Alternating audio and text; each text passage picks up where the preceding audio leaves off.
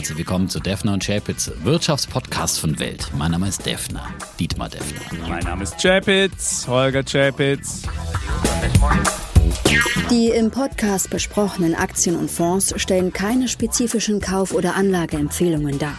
Die Moderatoren und der Verlag haften nicht für etwaige Verluste, die aufgrund der Umsetzung der Gedanken oder Ideen entstehen. Episode 214, lieber Defner. Und Schön, dass du kommen konntest. ja, wir starten heute mal lockere zweieinhalb Stunden später, weil ich mit der Deutschen Bahn von Leipzig nach Berlin gefahren bin. Leipzig. Und man schafft es, zweieinhalb Stunden oder, oder knapp drei Stunden Verspätung hinzubekommen auf einer Strecke, wo man nur eine Stunde und zehn Minuten Fahrzeit hat. Ich meine, das muss man hinbekommen. Jetzt erst hingefahren bis nach äh, Lutherstadt-Wittenberg, sind wir wieder zurückgefahren bis Bitterfeld und dann sind wir wieder nach Dessau gefahren. Da haben wir noch einen kleinen Bogen gemacht um Berlin drumherum und irgendwann. Und wieso musst du da zurückfahren? Ja, irgendeine Weichenstörung. Also man, Oh. ich weiß es nicht. Also es stand zumindest Weiche, die Weiche war Weiche, ah. Eine Weiche. Also ich muss sagen, diese Dienstags- und Deutschland, ich verzweifle an diesem Laden. Schon hinzu nach Leipzig am Wochenende war, gab es kein Internet. Gut, ist auf der Strecke eh nur äh, ganz schlechtes Internet und der Zug hatte eine Dreiviertelstunde Verspätung, da kriegt man noch nicht mal irgendwie vom Ticketgeld wieder. Also es ist wirklich Beschwerden bitte direkt Bahn. an den Verkehrs- und Ja. Digitalminister. Das Gute ist ja jetzt alles in einer Hand gebündelt, in einem Hand? echten Zukunftsressort bei der FDP, bei Ja. der Partei, ja, die auch äh, als einziger irgendwie in Deutschland noch für Verbrenner ist, weil die Autoindustrie sagt, ja, wir brauchen keine Ja, wenn du diese Bahn hast, muss ich sagen, da weiter. will ich auch lieber Verbrenner haben. Also also, ehrlich, Anhan Wissing, Anhan Wissing, bitte die lieber Beschwerden mit direkt, einem ja. Verbrenner nach Berlin gefahren, als mit dieser wirklich, ich wollte schon Drecksbahn sagen, aber diese Bahn, ich verzweifle an diesem Laden und ich weiß auch nicht, wie man das verbessern kann. Also da, da schütten wir ja Gelder rein, wir, wir, ich weiß es nicht. Also bitte, weiß ich nicht, vielleicht kann da jemand mal Bezug nehmen und kann diesen Laden mal aufräumen. Ja, der Herr Wissing ist jetzt verantwortlich. Also bitte. du? Ja, direkt Beschwerden direkt ans Ver Aber es FDP ist noch nicht irgendwie eine, noch, Verkehrsministerium. die Bahn war noch nie in einem Wahlprogramm drin. Man kann doch nicht mal eine Partei wählen, die Bahner oder die unsere aber Bahn der, muss schöner der Wissing werden. hat es doch jetzt zur Chefsache gemacht, die Bahn. Hatte? Und, und den digitalen Ausbau sowieso in Deutschland. Also von daher Okay. haben wir doch dafür haben wir doch FDP gewählt unter anderem. bald? Aber was machen sie jetzt? Machen sie jetzt wieder zurück zu alten Böcken. Jetzt wollen sie irgendwie. Äh, ja. Gut. Wo ich schon bei, bei Dienstleistungsproblemen bin, ich habe die Deutsche Post beauftragt, den Trauerbrief meiner Mutter zu verschicken. Also von, also nicht, meine Mutter hat ihn nicht selbst gemacht, wir haben eine schöne Trauerkarte gemacht. Und jetzt war mein Problem, was, was ich nicht wusste, dass sie, der Brief war leider 2,5 Zentimeter zu hoch. Und wenn du einen Brief 2,5 Zentimeter zu hoch machst, habe ich jetzt gelernt, obwohl er quadratisch war und damit nicht die volle Breite eingenommen hat, dachte ich, Früher war es ja immer nach Gewicht, jetzt geht es wirklich nach Standardmaß, 12,5 mal irgendwas. Und der war jetzt 14 hoch. Und jetzt äh, gab es das Problem, dass jetzt jeder, der den Brief bekommt, da muss der Postbote klingeln und dann muss derjenige 2,70 Euro nachzahlen. 2,70 Euro, 70 Cent die Briefmarke und 2 Euro fürs, für die Strafe zum Nachzahlen.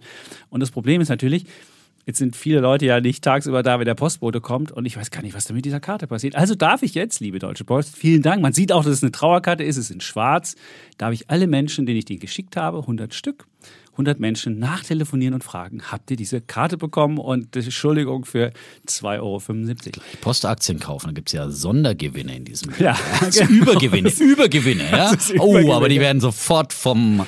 Äh, Ja, ich habe mir schon überlegt, ich bin, ich bin ja Postaktionär, bin jetzt nicht so gut mitgelaufen mit diesem, mit diesem Laden und vielleicht sollte man es dann wie Ray Dalio, der hat die Deutsche Post ja auch geschortet. Vielleicht shortet man das Apropos jetzt. Shortquote, die ist so hoch wie seit 2008 nicht mehr. Also wenn die erst sich alle eindecken müssen wieder, dann geht's los mit der Rallye. Ja, weil insgesamt war es ja ein, ein sehr, sehr schlechtes Halbjahr an den Börsen, das jetzt in dieser Woche zu Ende geht. Das ist ja der letzte Podcast äh, in diesem ersten Halbjahr. ersten ja. Halbjahr. Früher haben wir ja noch Halbjahresbilanzen gemacht und Halbjahreswetten aufgelöst und so. Ja? Stimmt. Das hatten wir früher mal. Aber Hatten das, wir früher, aber wir haben jetzt wetten wir nur noch zum Jahresende. Ja. Das Genau. Nee, und es könnte eins der schlechtesten Halbjahre seit. Absolut. Seit also den 30er Jahren beim S&P 500, Mhm. ja, also seit der großen Depression in den 30er Jahren und beim DAX immerhin seit der Finanzkrise 2008 aktuell so mit äh, Ich kann es dir sagen, ich, habe es 17% hier auch, es ist jetzt ne? minus Minus 16,2. 16,2 nur noch. Er hat ja ein bisschen aufgeholt, wie auch vor allem die Wall Street letzte Woche, sehr starke Woche. Und vielleicht haben wir dann doch in diesem ersten Halbjahr jetzt mal irgendwie das, das Schlimmste überstanden. tief durchschritten. Ja, das tief durchschritten. Jetzt gibt es zum Ende natürlich noch so ein bisschen Window-Dressing. Ähm, die einen schmeißen noch einiges raus wahrscheinlich, weil es gibt ja viele Halbjahresberichte dann immer äh, mit, mit Stichtag ähm, Ende des ersten Halbjahres. Da will Nee, der immer so- Fondsmanager natürlich keine Luschen im Depot haben. Nee, was auch immer auffällig ist, dass immer zum Ende des Quartals werden, kannst du dein Geld bei Hedgefonds zurückgeben, also zurückfordern. das auch noch. Und dann müssen die Hedgefonds sich gegebenenfalls eindecken. Und das Ja. führt auch dazu, dass immer so am Ende des Monats, weil viele auch monatlich Rückgabefristen haben und Ende des Quartals dann auch mal so eine kleine Squeeze, so eine Short Squeeze Ja. stattfindet und dann die, die Kurse künstlich nach oben gebracht werden. Und die Frage ist halt, wird das überdauern, diese, diese, wir haben ja am 4. Juli ist ja, ist ja Feiertag in Amerika. Und wenn dann jetzt diese Woche positiv wäre und auch in die nächste 4th of July, die verkürzte Woche reinkommt, dann wäre das ein positives Zeichen. Ich glaube ja noch nicht dran, aber ich, ja, wir werden es sehen. Wir Wann- werden's auf jeden Fall Wann der sehen, Tiefpunkt genau. äh, Das ist, das werden wir hoffentlich noch in diesem Jahr feststellen. Oder so es zieht sich bis äh, demnächst. Wir haben ja Rezessions, äh, haben wir ja letzte Woche diskutiert drum. Amerika hat der IWF jetzt gesagt, die kommen noch mal ganz knapp drum rum, aber trotzdem haben Das die bis Wette, 2000 genau. bis JP 2000 Morgan ist auch auf meiner Seite, zumindest die.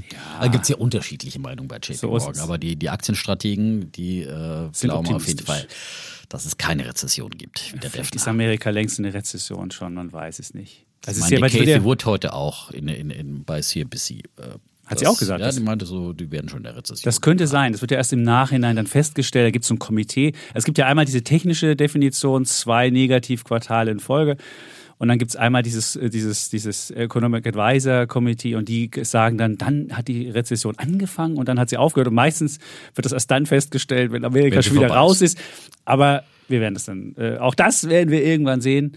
Aber in den Kursen ist sie möglicherweise schon eingepreist. Nein, ja? Rezession ist noch nicht eingepreist. Es Zum ist noch Teil, keine. ja. Die Also Gewinnerwartungen meine- der Unternehmen sind in diesem Jahr gestiegen. Ja, aber schlechteste, die sind äh, größter gestiegen Einbruch beim. S&P Ja, 500 aber- seit den 30er Jahren, Ja. seit der großen Depression. Ja. Äh, das ist, da wird nicht auf die Gewinnerwartung geguckt, sondern da werden auf andere Erwartungen geguckt. Ja, Also aber die Gewinnerwartungen sind noch längst nicht unten. Und wenn du jetzt sagst, Aktien sind der Spott billig, das wären sie, wenn die Gewinnerwartungen, so wie sie jetzt stehen, auch Gut, äh, so sind. Aber Ja. sie sind gestiegen. Und in der Rezession fallen Gewinne um 40 Prozent im Schnitt. Und da ist Ja, noch aber- überhaupt nicht billig. Ja, die bis Analysten Gewinnerwartungen einpassen, das dauert ja ewig, weil die sind ja so lahm, die passen die ja immer erst an, wenn dann die Zahlen raus sind und Mhm. dann wird hinterher die Gewinnerwartung angepasst. Äh, das kannst du ja vergessen, aber, aber die Börse selbst, die Kurse, die preisen ja Dinge ein und die preisen zurückgehende Gewinne ein und die preisen äh, das Risiko einer Rezession zumindest zum Teil ein.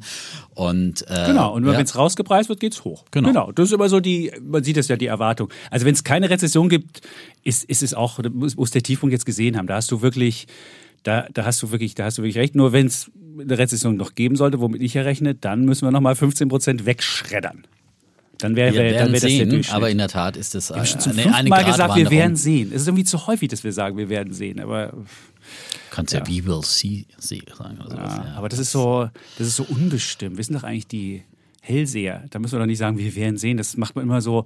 Die Zeit Ja gut, aber zeigen. wir haben hier klare Meinungen, ja. Also ich meine, So ich glaube nach wie vor, dass wir knapp. Aber Glauben es ist, wie in der aber es ist, nein, es ist wirklich eine knappe Kiste. Ich meine, das sieht man ja auch, äh, dass dass viele 50-50. Also wahrscheinlich die Wahrscheinlichkeit ist momentan äh, von, von den Erwartungen her höher, dass es eine Rezession kommt in den USA.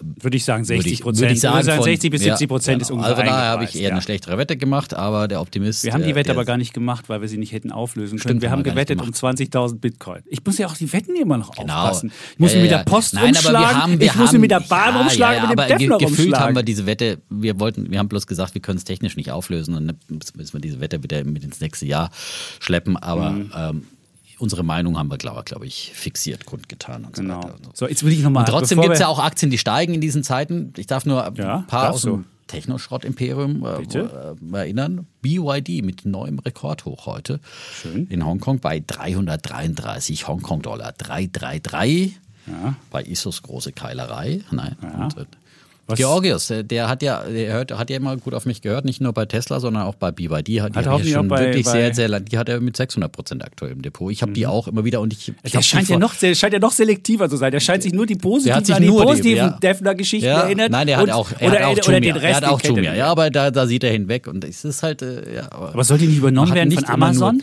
Bitte was? Da hat doch Citron Research Citron geschrieben, die werden jetzt übernommen ja, von Amazon. hat, und jetzt äh, frage ich mich natürlich, das wäre ja für dich der Horror. Dann Ja, kriegst du wär noch mal einen so kleinen gut. Aufschlag Ja, genau. und dann bist du Amazon-Aktionär. Genau. So wie der Chapitz. Und dann denkst du dir so, will ich Amazon-Aktionär sein? Ich wollte Ja, doch Jumia, ich wollte haben. Ja, aber du hättest du natürlich das Upside-Potenzial nicht mehr, wenn die jetzt Genau. nochmal 50 Prozent, also ich meine, da müssten sie schon noch ein bisschen Aufschlag zahlen, bis ich meine hergebe. die müssen extra mit mir verhandeln, das große Aktionär. Ne? Also bei, mir hat noch keiner angerufen. Ich also, vergaß.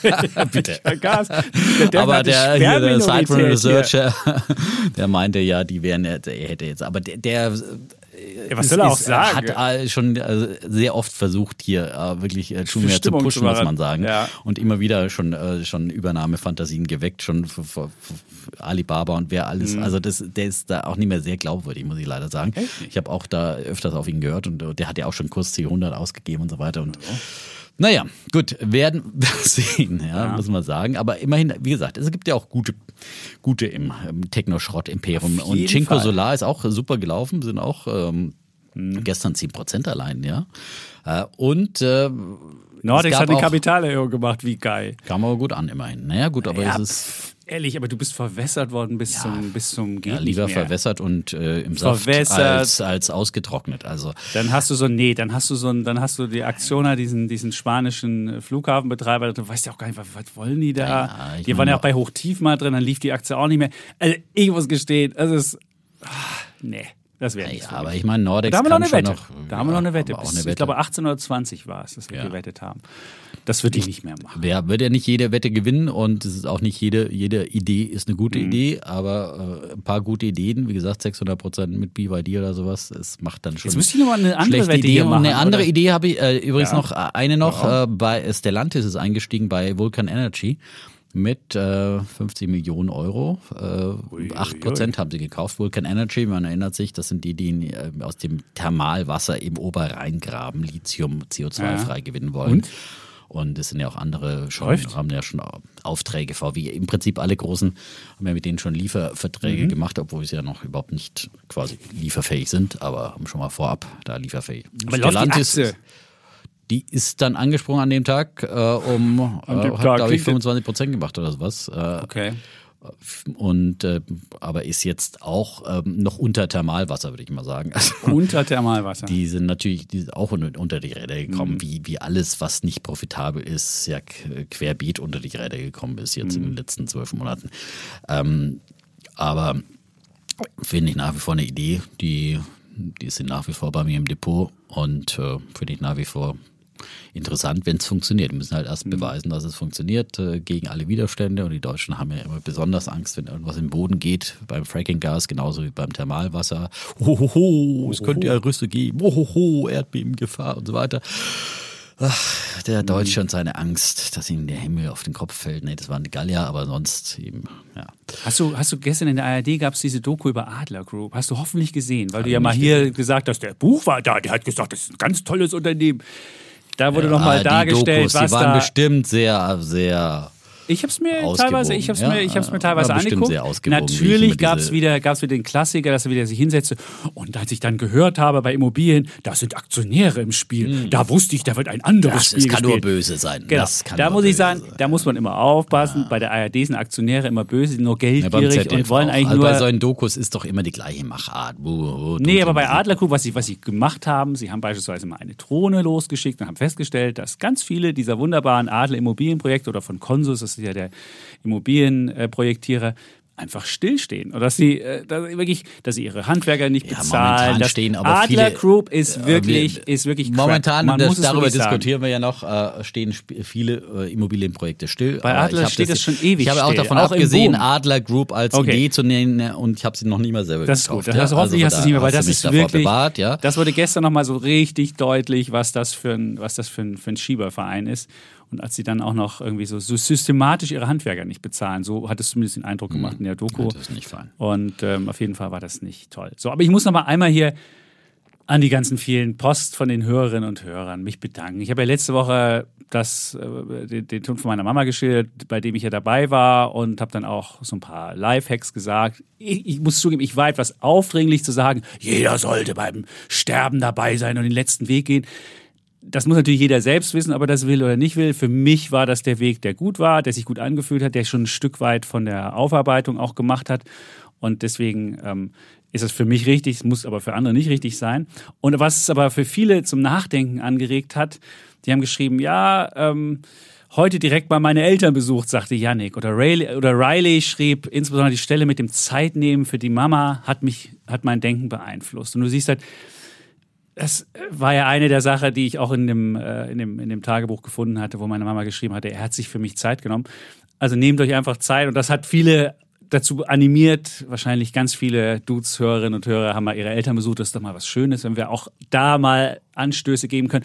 Und eine ganz bewegende ähm, Mail kam von Christopher. Und Christopher schrieb, für mich war das Thema auch deshalb so emotional, da ich ebenfalls an einer unheilbaren, tödlichen Krankheit leide und mir viele Gedanken über das Wo und Wie des Sterbens mache. Dass du den Tod beziehungsweise den Moment des Sterbens als nicht nur schrecklich beschrieben hast, hat mich tief berührt. Ich danke dir von Herzen für deine emotionalen Worte und dann hat er noch geschrieben, und das wäre nochmal ein Lifehack, das Schreiben eines Tagesbuchs kann ich dir als Vater übrigens auch nur wärmstens empfehlen. Ich habe damit am Tag meiner Diagnose angefangen und seitdem einen reichen Schatz an Erinnerungen festgehalten, die ansonsten im schnelllebigen Alltag oftmals untergehen. Christopher, also wirklich, hat mich auch berührt. Ich dachte, Mensch, ähm, ja, ich, ich finde, mich hat das auch weniger, ich muss gestehen, ich, ich habe weniger Angst jetzt vom Tod immer noch. Ähm, ja, hat, ich gab auch noch einen Tipp von, von Helmut, wenn die Eltern sterben, das endgültige Ende der Kindheit. Tolles Buch, habe ich mir auch gleich auf meinen Kindle geladen, habe schon mal ein bisschen reingeschmökert. Das ist, ja, da, da ist, steht auch nochmal drin, was da alles in einem passiert. Und ich muss gestehen, ich hätte nicht vermutet, dass es mich so stark emotional immer noch mitnimmt. Und es ist immer noch so, dass man sich oftmals, ich bin jetzt ja ganz häufig auch allein in Leipzig, dass man da sich ganz allein fühlt und äh, die Mitmenschen muss, äh, äh, reagiert man dann irgendwie gereizt oder genervt und ähm, und äh, man will immer so ein bisschen, man will geliebt werden. Noch mehr, ich will das, ich will das ja immer schon, weil mein Vater mich früher nie geliebt hat in der Kindheit. Aber wenn dann noch deine Mama stirbt und du irgendwie noch so, eine, so einen Anker rausgerissen hast, suchst du irgendwie, guckst du deine ganze Umwelt an und denkst, Mensch, jetzt äh, sei mal Anker oder sei mal irgendwie ähm, so ein bisschen. Und das ist, das stelle ich fest und hätte nicht vermutet, dass es so einen doch so mitnimmt. Und äh, auch wenn ich hier lustig klinge oder wenn ich, äh, wenn man auch alles auf Aktien hört und ich dann da den, den, den Plauderm-Heini spiele, es ist doch was, was einen ähm, sehr mitnimmt und was, was man, was man, was man, was total traurig ist. Und was ich da noch für ein Lifehack jetzt habe zum Schluss, und dann höre ich auch auf mit meinem Therapie-Podcast hier, tut was, also nicht nur, dass ihr eure Eltern besuchen solltet, sondern tut auch was für eure Beziehung. Denn wenn ein wichtiger Mensch aus dem Leben einfach raus, raus weil sich vielleicht jemand trennt oder eine Ehe in die Brüche geht oder was auch immer, dann ist das was, was ich wirklich, ich habe festgestellt, das ist ein ungleich härterer Verlust, den man dabei erleidet, als bei der Mutter natürlich ganz besonders, als wenn man vorher ein bisschen Beziehungsarbeit macht. Vielleicht ist es in der, in der, in der Beziehung ganz normal, wenn man eine Ehe führt, die so dahin plätschert, oder wenn man eine Beziehung normal führt, die so plätschert. Vielleicht ein bisschen Beziehungsarbeit reinstecken und die ist weniger aufwendig und schwierig und sogar schön, als dann der Verlust, wenn ihr ihn hättet, weil derjenige sich von euch abwendet und ihr die Beziehung nicht mehr habt. Insofern, ähm, Beziehungen sind was, was im Leben einem Halt gibt, was ein Anker ist. Und das sollte man zu Lebzeiten, beziehungsweise auch, wenn man mit jemandem normal zusammen ist und nicht die Eltern sind, die irgendwie sterben, sollte man halt pflegen. Und ähm, das ist mir nochmal durch so ein, durch ein Schicksal nochmal klarer geworden. Und ähm, ja, so. Sehr Haben schön. wir noch ein. Sehr schön. ja. Gut, aber jetzt. Also vielen Dank für dann wirklich für diese offenen Worte. Ich habe auch wirklich äh, viel bin angesprochen worden von Kollegen und so weiter, die den Podcast gehört haben und gesagt haben, wow, toll. Und ähm, waren auch beeindruckt, dass wir so offen über diese Themen hier gesprochen haben. Wir sind hier, wir sind offene Menschen. Wir sind offene Finde Menschen. ich auch. Ja. Und wenn du die, die, wenn du deine, deine deine Ehefeier vergeigst, dann würde ich da auch drüber reden. Nein. Naja, dann, Nein, das wird eine da schöne gibt's schon eine Zensur. Ja, da werdet ihr schon sagen, was, sagen, was, was zur Veröffentlichung bestimmt ist und was nicht. Ja, also. Und dann hat er das, das Ja-Wort falsch gegeben. Nein, Wir waren euch schon beim, beim Pfarrer, beim Traugespräch. Ja. Wart ihr schon? Ja, Und? Ja, muss man also ein bisschen, der fragt ja so ein bisschen, ne, so, was man jetzt an dem anderen mag. Und Das war, mag schon, der- das war auch schon fast so ein Therapiegespräch. Das ist so- ja, genau. ein, fast so ein Paartherapiegespräch, weil du plötzlich kriegst ja so Fragen gestellt, ja, was, was mögt ihr aneinander und wie seid ihr zusammengekommen und Genau. so weiter, was schätzt ihr aneinander und was mögt ihr nicht so aneinander. Ach, schön. Ja, und das haben wir beide sehr wohltuend empfunden. Das Mhm. war einfach wirklich so, weil er braucht ja natürlich auch ein bisschen Stoff für seine Predigt. Mhm. Ich hoffe jetzt nicht, dass er dann alle so äh, da raushaut, äh, aber was man dann so erzählt. aber nein, aber das ist, es, es, es war wirklich äh, gut. Wir haben uns beide hinterher wirklich äh, gut gefühlt und dass man sich auch manche Dinge zum ersten Mal gesagt hat, die man sich noch nie so gesagt Aber hat. siehst ja? du, und da ist es Und genau, das das, ist ist-. Beziehungsarbeit, weil du dir Zeit nimmst für deine Beziehung. Du, ist dann steht nur deine Beziehung im Mittelpunkt. Ich habe bei der Frau ja mal so eine drei Tage ähm, Paartherapie gemacht, mal ganz weit ab vom Schuss irgendwo in Baden-Württemberg. Und dann sitzt man zusammen und kümmert sich nur um seine verdammte Beziehung, hat kein Handy in der Hand Ja. und ist Oh, einfach ist nur, guckt den anderen an. Und dann sieht man. Sachen von dem anderen, die man nicht dachte, dass er die auch so denkt oder fühlt oder und denkt sich so, Mensch, das, so meinst du das? Und viele Sachen, die im Alltag, die man hat und wo man denkt, der andere, warum ist denn der so? Das meint er gar nicht so, sondern das, das, Hm. der ist einfach anders sozialisiert und hat das einfach anders. Und ich muss sagen, super. Und wen mochte der Pfarrer mehr von euch beiden? Bei uns war es so, Hm. er mochte meine Frau mehr als mich, obwohl ich der Kirchenmitglied war und ich als einziger die, die, die Steuer bezahle. Bei euch ist ja umgekehrt wahrscheinlich. Ja, genau. Und? Aber ich habe ja auch einen starken Bezug äh, zu, zu Okay. Kirche und bin ja da sehr stark mit aufgewachsen. Also von daher, äh, da gab es kein, Gab es keine? da gab's keine, keine äh, äh, mehr mögen und Bei uns war mögen. das so. Da wurde er, und auch als, dann die, als, er dann, als er dann die Hochzeit vollzogen hat, in der, bei der Ansprache habe ich auch mein Fett wegbekommen. Hast du dein Fett Und weggelegt? Hab ich mein Fett Er hat wegbekommen gleich gesehen, wo das Problem, wo der Ja, Problembär das liegt. In Problem der. Genau so. Und das, gibt's bei euch nicht? nee, Echt nicht? Okay. das ist gut, wird sich dann bei der Predigt zeigen. Da denkt der Dietmar auch, habe ich eine gute Figur gemacht? Dabei denkt er sich schon so, ach man, ist das schön. Komm, das ist doch schöne Momente, oder? Wenn man mal so wirklich nicht nur über seine Beziehung spricht und nur den anderen sieht. Und gut, der Pfarrer ist jetzt dabei, der ist dann so das Naja, Medium aber- aber sozusagen, das, das, ist- was brauchst ja dabei einen ist. Moderator, ne? Ja, genau, das ist Von das daher, Medium. wenn es ein ganz Fremder ist, der dich zum ersten Mal kennenlernt und so weiter, das ist, so- war das eine schöne Sache, ja. Stimmt. Gut. kann man ja auch so Sachen sagen. Und äh, muss dann nicht denken, äh, das ist irgendwie ein Kumpel, der einen dann komisch anguckt. Sag mal, Dietmar, was bist denn du für eine, für eine Es Flasche? geht auch noch um Börse und Wirtschaft in Ja. diesem Beziehungspodcast, so nebenbei. Wir haben aber eine Dazu Sache falsch gemacht. Wir haben Was? Sixt Vorzüge und Stämme verwechselt. Das meinte Ich jemand. glaube, das war, genau, Ja. das dachte ich mir in dem Ja. Moment auch, Ja. äh, weil, weil ich, mein Analystenziel bezog sich äh, auf äh, die andere Gattung. Ja. die andere, welche auch immer, da haben uns Genau. viele Menschen geschrieben und meinten, ja, das wäre Stämme und Vorzüge werden verändert. ja, muss man aufpassen. Ja. Mhm. Gibt es ja in vielen Fällen. Also war der Diskursziel etwas niedriger Ja, prozentual. zumindest ist nicht das, das Potenzial war nicht ganz so hoch ganz so wie hoch, das, also, was wir genau. hier angegeben Genau. haben.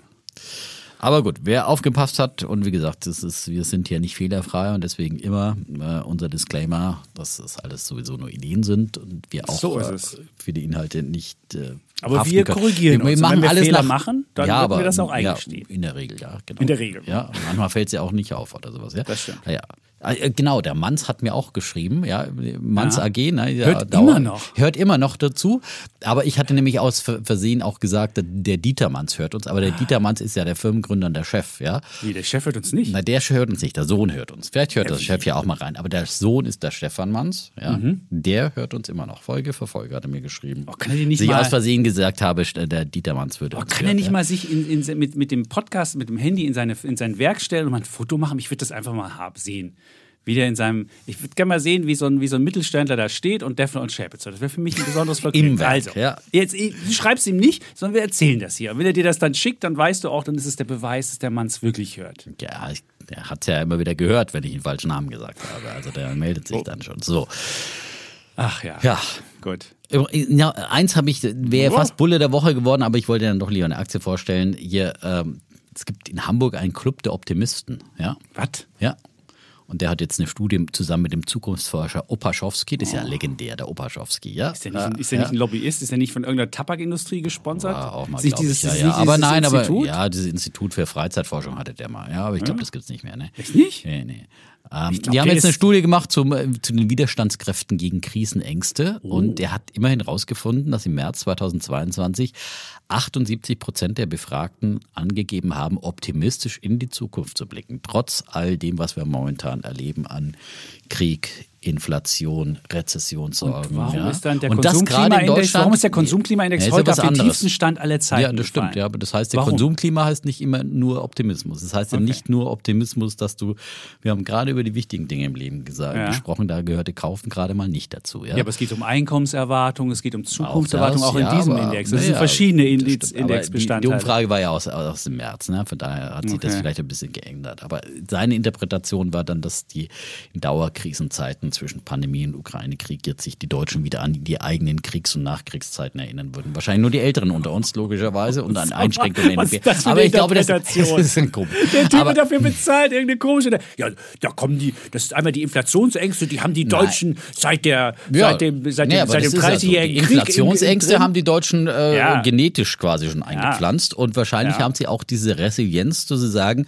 Nachkriegs, äh, wir bauen wieder auf und äh, wir haben diese wie, Resilienz wie in verhält sich das mit der. German Angst? German Angst versus Resilienz. Er sagt, German Angst, die wäre hauptsächlich in den 80er, 90er Jahren entstanden Als es uns im Übrigen. ging, ja, als als es uns Golf ging, ging ja, Ah. und da ist immer Jammern auf hohem Niveau angesagt war, Also hat, er, hat er explizit so gesagt und dann äh, äh, sagt er jetzt eben, aber jetzt äh, würde man Widerstandskräfte gegen die Kriegsängste Mhm. freisetzen. Schön, Tja, schön. also, vielleicht ist es so.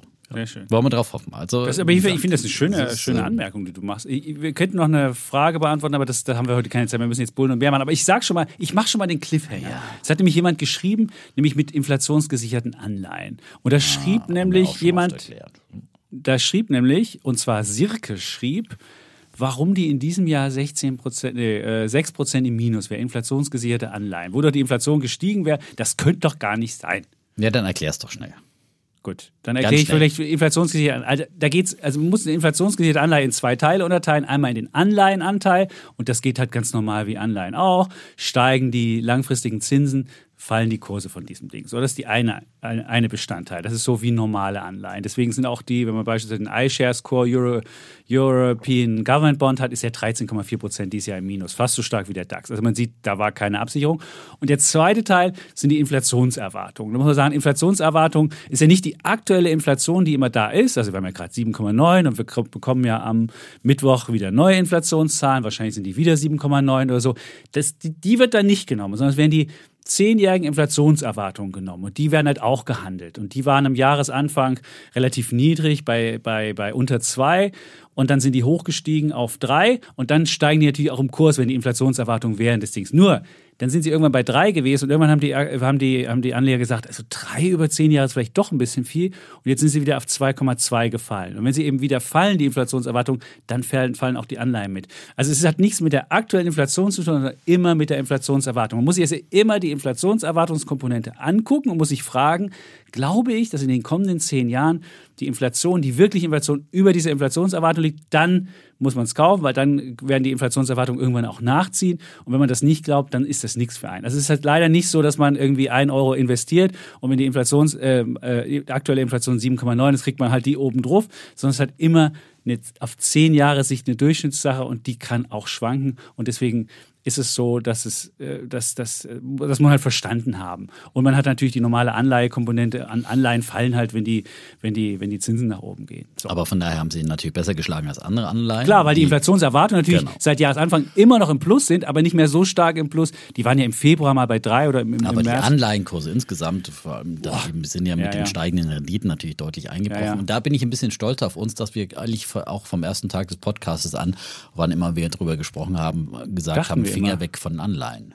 Haben wir immer gesagt, stimmt. Haben wir immer gesagt, da waren wir uns einig. Da waren wir über sie lieber Cash halten Genau, als lieber kaufen. Cash halten, weil, weil einfach dieses Risiko der Kursverluste einfach, und da tun ja jetzt in letzter Zeit immer so viele überrascht, oh, das Modell 60, 40 Aktien, Anleihen funktioniert, Ah, funktioniert gar nicht nicht mehr in der mehr. Oh, Vermögensverwaltung. funktioniert aber lange schon nicht mehr. Ja, würde ich auch mal sagen, ja. Und äh, ja, plötzlich fallen beide und plötzlich haben wir die Mischfonds, die immer als so äh, eierlegende Wollmilchsau von den äh, Bankvertretern verkauft wurden. Ja, oh, das ist ja f- äh, Mhm. Krisensicher, weil das ist ja der Anleiheanteil, der gleicht ja deinen Aktienverlust im gegebenenfalls aus. Passiert eben ja nicht, ja. Und da haben nur die äh, Bankberater wieder mal dran fett verdient, ja. Und der Anleger guckt in die Röhre, ist mal wieder enttäuscht und äh, Der Mischfonds weil ihm, was, weil ihm mit dem Mischfonds was verkauft wurde, was Ja. eben diese Versprechen der Sicherheit nicht halten kann, ja. Dann lieber sagen, okay, Aktienfonds, weiß ich, ich gehe in Risiko und was ich Cash halten will oder was auch immer als Genau. äh, dann anderweitig wegen mir auch Gold oder, oder als Cash. Und man kriegt ja sogar wieder für kurzfristige Sachen sogar schon wieder Zinsen. Nur muss man da aufpassen, wenn man jetzt sagt, ich lege mich zwei Jahre fest. Man weiß halt nicht so richtig, weil für zwei Jahre kriegt man jetzt ungefähr 1,4 Prozent Zinsen, wenn man was für zwei Jahre festlegt. Nur die Frage ist jetzt, ob man was für zwei Jahre in diesem Umfeld festlegen will. Es kann natürlich sein, dass die Inflation wieder wirklich zurückgeht und dass, das, dass man die 1,4 für zwei Jahre ein guter Deal gewesen ist. Weiß man nicht. Es kommt immer darauf an, wo wird die EZB ihren Leitzins in zwei Jahren hinbringen und wird sie es bis auf 1,4 Genau. Es bringen. kommt immer darauf an. Ja. So. Also ich würde sagen, wieder. jetzt steigen wir aber wirklich ein, weil wir in der Tat äh, Gas geben müssen. Ähm, Das stimmt. Wir Und, haben jetzt schon eine ähm, halbe ja, Stunde hier, da du würde ich jetzt würdest schnell- ja das Thema dann eröffnen. Wir Ich würde das Thema, heute deswegen würde ich einfach mal schnell mein ähm, Bär der Woche einfach mal machen. Bitte schön. Und zwar mein Bär der Woche ist auch wieder ein Dienstleistungsfall. Also in meinem Leben sind gerade viele Dienstleistungsfälle, die nicht so gut laufen. Mein Bär der Woche ist EasyJet. Da haben wir nämlich unseren Flug gebucht nach Italien, nämlich nach ähm, Sizilien. Und der war kostete nur doppelt so viel wie früher. Also es war jetzt okay noch. Es gibt ja viele Flüge, die kosten jetzt viermal so viel wie zu alten Zeiten. Und das haben wir einfach gebucht und haben dann äh, Donnerstag hingebucht und Donnerstag zurück. Nee, Freitag hin und Freitag zurück, damit wir Samstag beim Deffen auf dem äh, Dingens sind. So.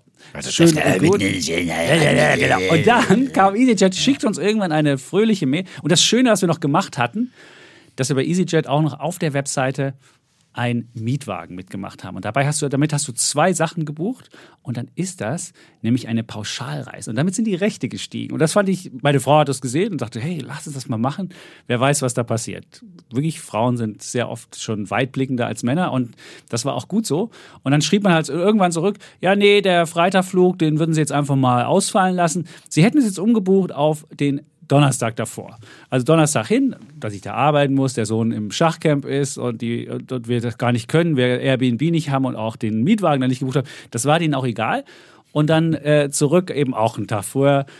So, und dann hab ich, haben wir halt da angerufen und ähm, äh, dann sagen die, nee, können wir nichts machen auf, die, auf Aber den die sind ans Hinweis. Telefon gegangen. Ist ja schon mal Es gibt, es, gibt eine, es gibt eine Hotline, das ist schon erstaunlich und die ging auch relativ schnell und da gibt es auch ähm, sogar nette Musik. Also wer mal bei der EasyJet Hotline in der Musik Are we human? Nicht so wie, Da, wie früher da, bei Air da. Berlin. Nee, das ist Mit Benzin, Kerosin im Blut. Nein, das Äh, ist- das, das ist- hat der das Joachim ist- Hunold, glaube ich, damals persönlich hat er geschrieben. persönlich Ja, ja. Ich, ich, kann mal, ich kann das Lied mal raus, so was, was der, Nein, brauchst das du nicht, wir, das, wir schweifen ab. Wir schreiben Ja, ab, genau. Aber es, schweifen war auf jeden Fall, war es, äh, äh, habe ich Kannst dann nachliefern, passierte ich- nichts. Dann habe ich gedacht, okay, dann mache ich es nochmal schriftlich. habe also schriftlich an da geschrieben, bekam ein Standardding zurück. Auch da war jetzt mein Pauschalreise-Ding, weil bei einer Pauschalreise ist nämlich so, dass ähm, da muss nämlich der Reiseveranstalter für Ersatz sorgen und muss gegebenenfalls dir auch einen anderen Flug besorgen. Jetzt ist natürlich da, da der, der Reiseveranstalter ist jetzt bei uns EasyJet, normalerweise wäre das ja dann TUI oder keine Ahnung.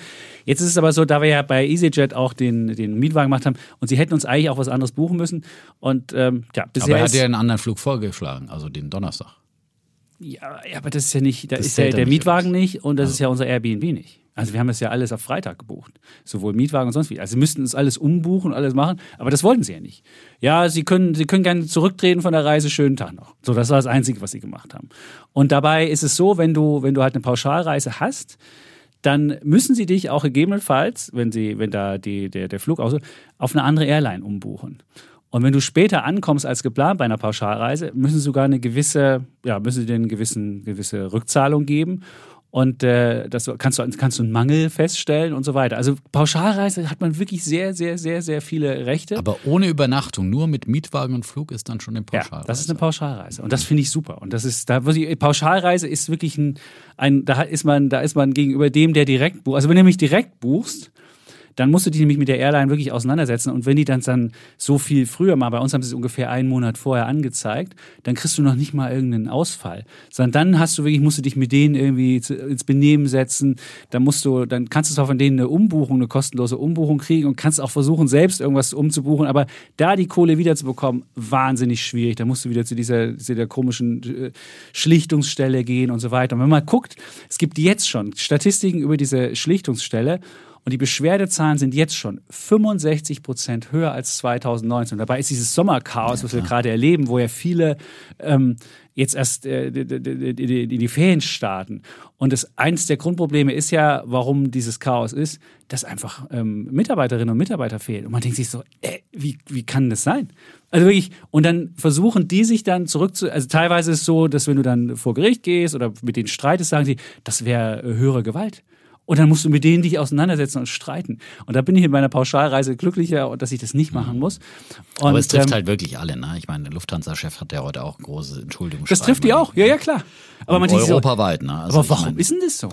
Ja, gut, der Lufthansa-Chef hat halt geschrieben, wir mussten jetzt wieder von 0 auf, äh, auf 100 äh, oder auf, auf 90 Prozent hochfahren nach ja und? Corona. Und, Dann bietet es halt nicht an dann bietet halt die Flüge nicht an. Aber, aber ihr könnt ja nicht die Flüge anbieten. Also dann sage ich halt, Aber okay. es sind wohl auch viele Corona-Neuinfektionen, die jetzt eben das Ganze noch verschärfen. Ja, natürlich, das aber das muss, ich, das muss ich, das muss ich Aber jetzt natürlich musst du das ich planen. Kann da nicht, ich kann da nicht als Daimler 100 Autos verkaufen, ja, wenn ich nur 20 hergestellt habe. Sondern muss ich sagen, ich habe nur 20 und ja. die 20 verkaufe ich halt zum Höchstpreis. Und die Fluglinien machen einfach, ich verkaufe 100 und guck mal, was passiert. Und dann wird einfach storniert. Das ist einfach ein Geschäftsgebaren, das ist wirklich zum, ja, zum Weglaufen. Und es gab lustigerweise bei Gemischtes Hack, die hatten auch EasyJet, der Lobrecht war mit EasyJet geflogen und er hat dann gesagt, wenn EasyJet Monopolist wäre, würde sich, würde sich das mit dem Fliegen von selbst erledigen, weil keiner mehr fliegen wollte. Ich fand, das war ein sehr schöner Joke, den er da gemacht hat. Ich bin jetzt noch nicht EasyJet da jetzt geflogen, ich habe nur im Vorfeld diesen Mist.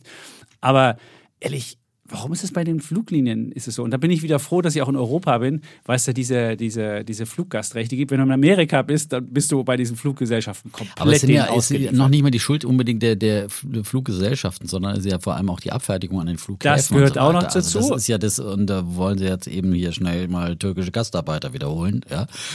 Wie damals in den ja. 70ern. Ah, Herr Wissing übrigens. Beschwerden bitte direkt an Herrn Wissing. Ja, an. Und ja. Schuld ist nur die FDP. Lustige ist auch, ja? dann hat der TUI-Chef beispielsweise auch gesagt, Reisen sollten keinesfalls früher als zweieinhalb Stunden vor Abflug am Flughafen sein, weil sie dann verstopfen würden, die für die anderen, die eigentlich schneller müssen. Also es ist irgendwie, es muss ein heilloses Durcheinander Wahnsinn. sein. Und man denkt sich so, warum ist es in anderen Ländern auch so? Vielleicht kann jemand, der im Ausland hier zuhört, mal uns einfach schreiben, ist das da auch so? Ist es wieder ein deutsches Phänomen, weil wir einfach dysfunktional geworden sind und einfach nichts organisieren können? Oder ist es ein generelles Phänomen? Ich glaube, die Briten haben das auch. Aber guck mal, ist es in Spanien so? Ist es in Italien so? Wir müssen ähm, demnächst Timeslots dann buchen, noch fürs Anstehen und so weiter. Ja, ja. Draußen, bevor man auf dem, auf dem Park Parkplatz erst nochmal eine extra Einlass machen. Ja, ja. also insofern, ähm, ja. Also mein äh, Bär der Woche, das trifft jetzt EasyJet, weil wir mit denen halt gebucht haben. Aber trotzdem, äh, außer die Musik, die ich äh, ganz gut fand, war der Rest des, der Experience bisher minderwertig. Und man, stehst da und kannst nichts machen. Du fragst dich, was, was mache ich denn jetzt? Aber ich habe doch die Rechte. Und irgendwie kannst du es nur danach, also müsstest du es wahrscheinlich individuell umbuchen und das im Nachhinein versuchen, dann wieder zurückzuholen und dich dann wieder mit denen rumzuschlagen. Ehrlich, nee. Aber da hat es Leute noch schlimmer getroffen, die jetzt dann wirklich am Ja, jemand, der direkt am Flughafen steht und losfliegen Was man jetzt am Wochenende gesehen hat, da aus, aus Düsseldorf und so weiter, das war jetzt totale Chaos, ja. Und, und wenn dann kurzfristig ein Flug annulliert wird, weil es heißt, ja, sind jetzt einfach 40 Mitarbeiter nicht gekommen hier wegen. Und Corona ist wohl auch da hier schon äh, immer noch eine, ein Effekt, dass halt viele kurzfristig dann wegen Corona ausfallen. Äh, der, der Mitarbeiter bei den Sicherheitsdiensten, Abfertigung und so weiter, Gepäckkontrolle und Gepäckabfertigung. Also, es ist ja, aber alles, wir können doch auch nicht unseren Service hier einstellen. Wir müssen doch auch unsere Webseite jeden Tag machen. Da musst du halt irgendwie ja. halt die Leute, die da sind, müssen halt mehr machen. Und da muss halt umgeschichtet werden oder irgendwas.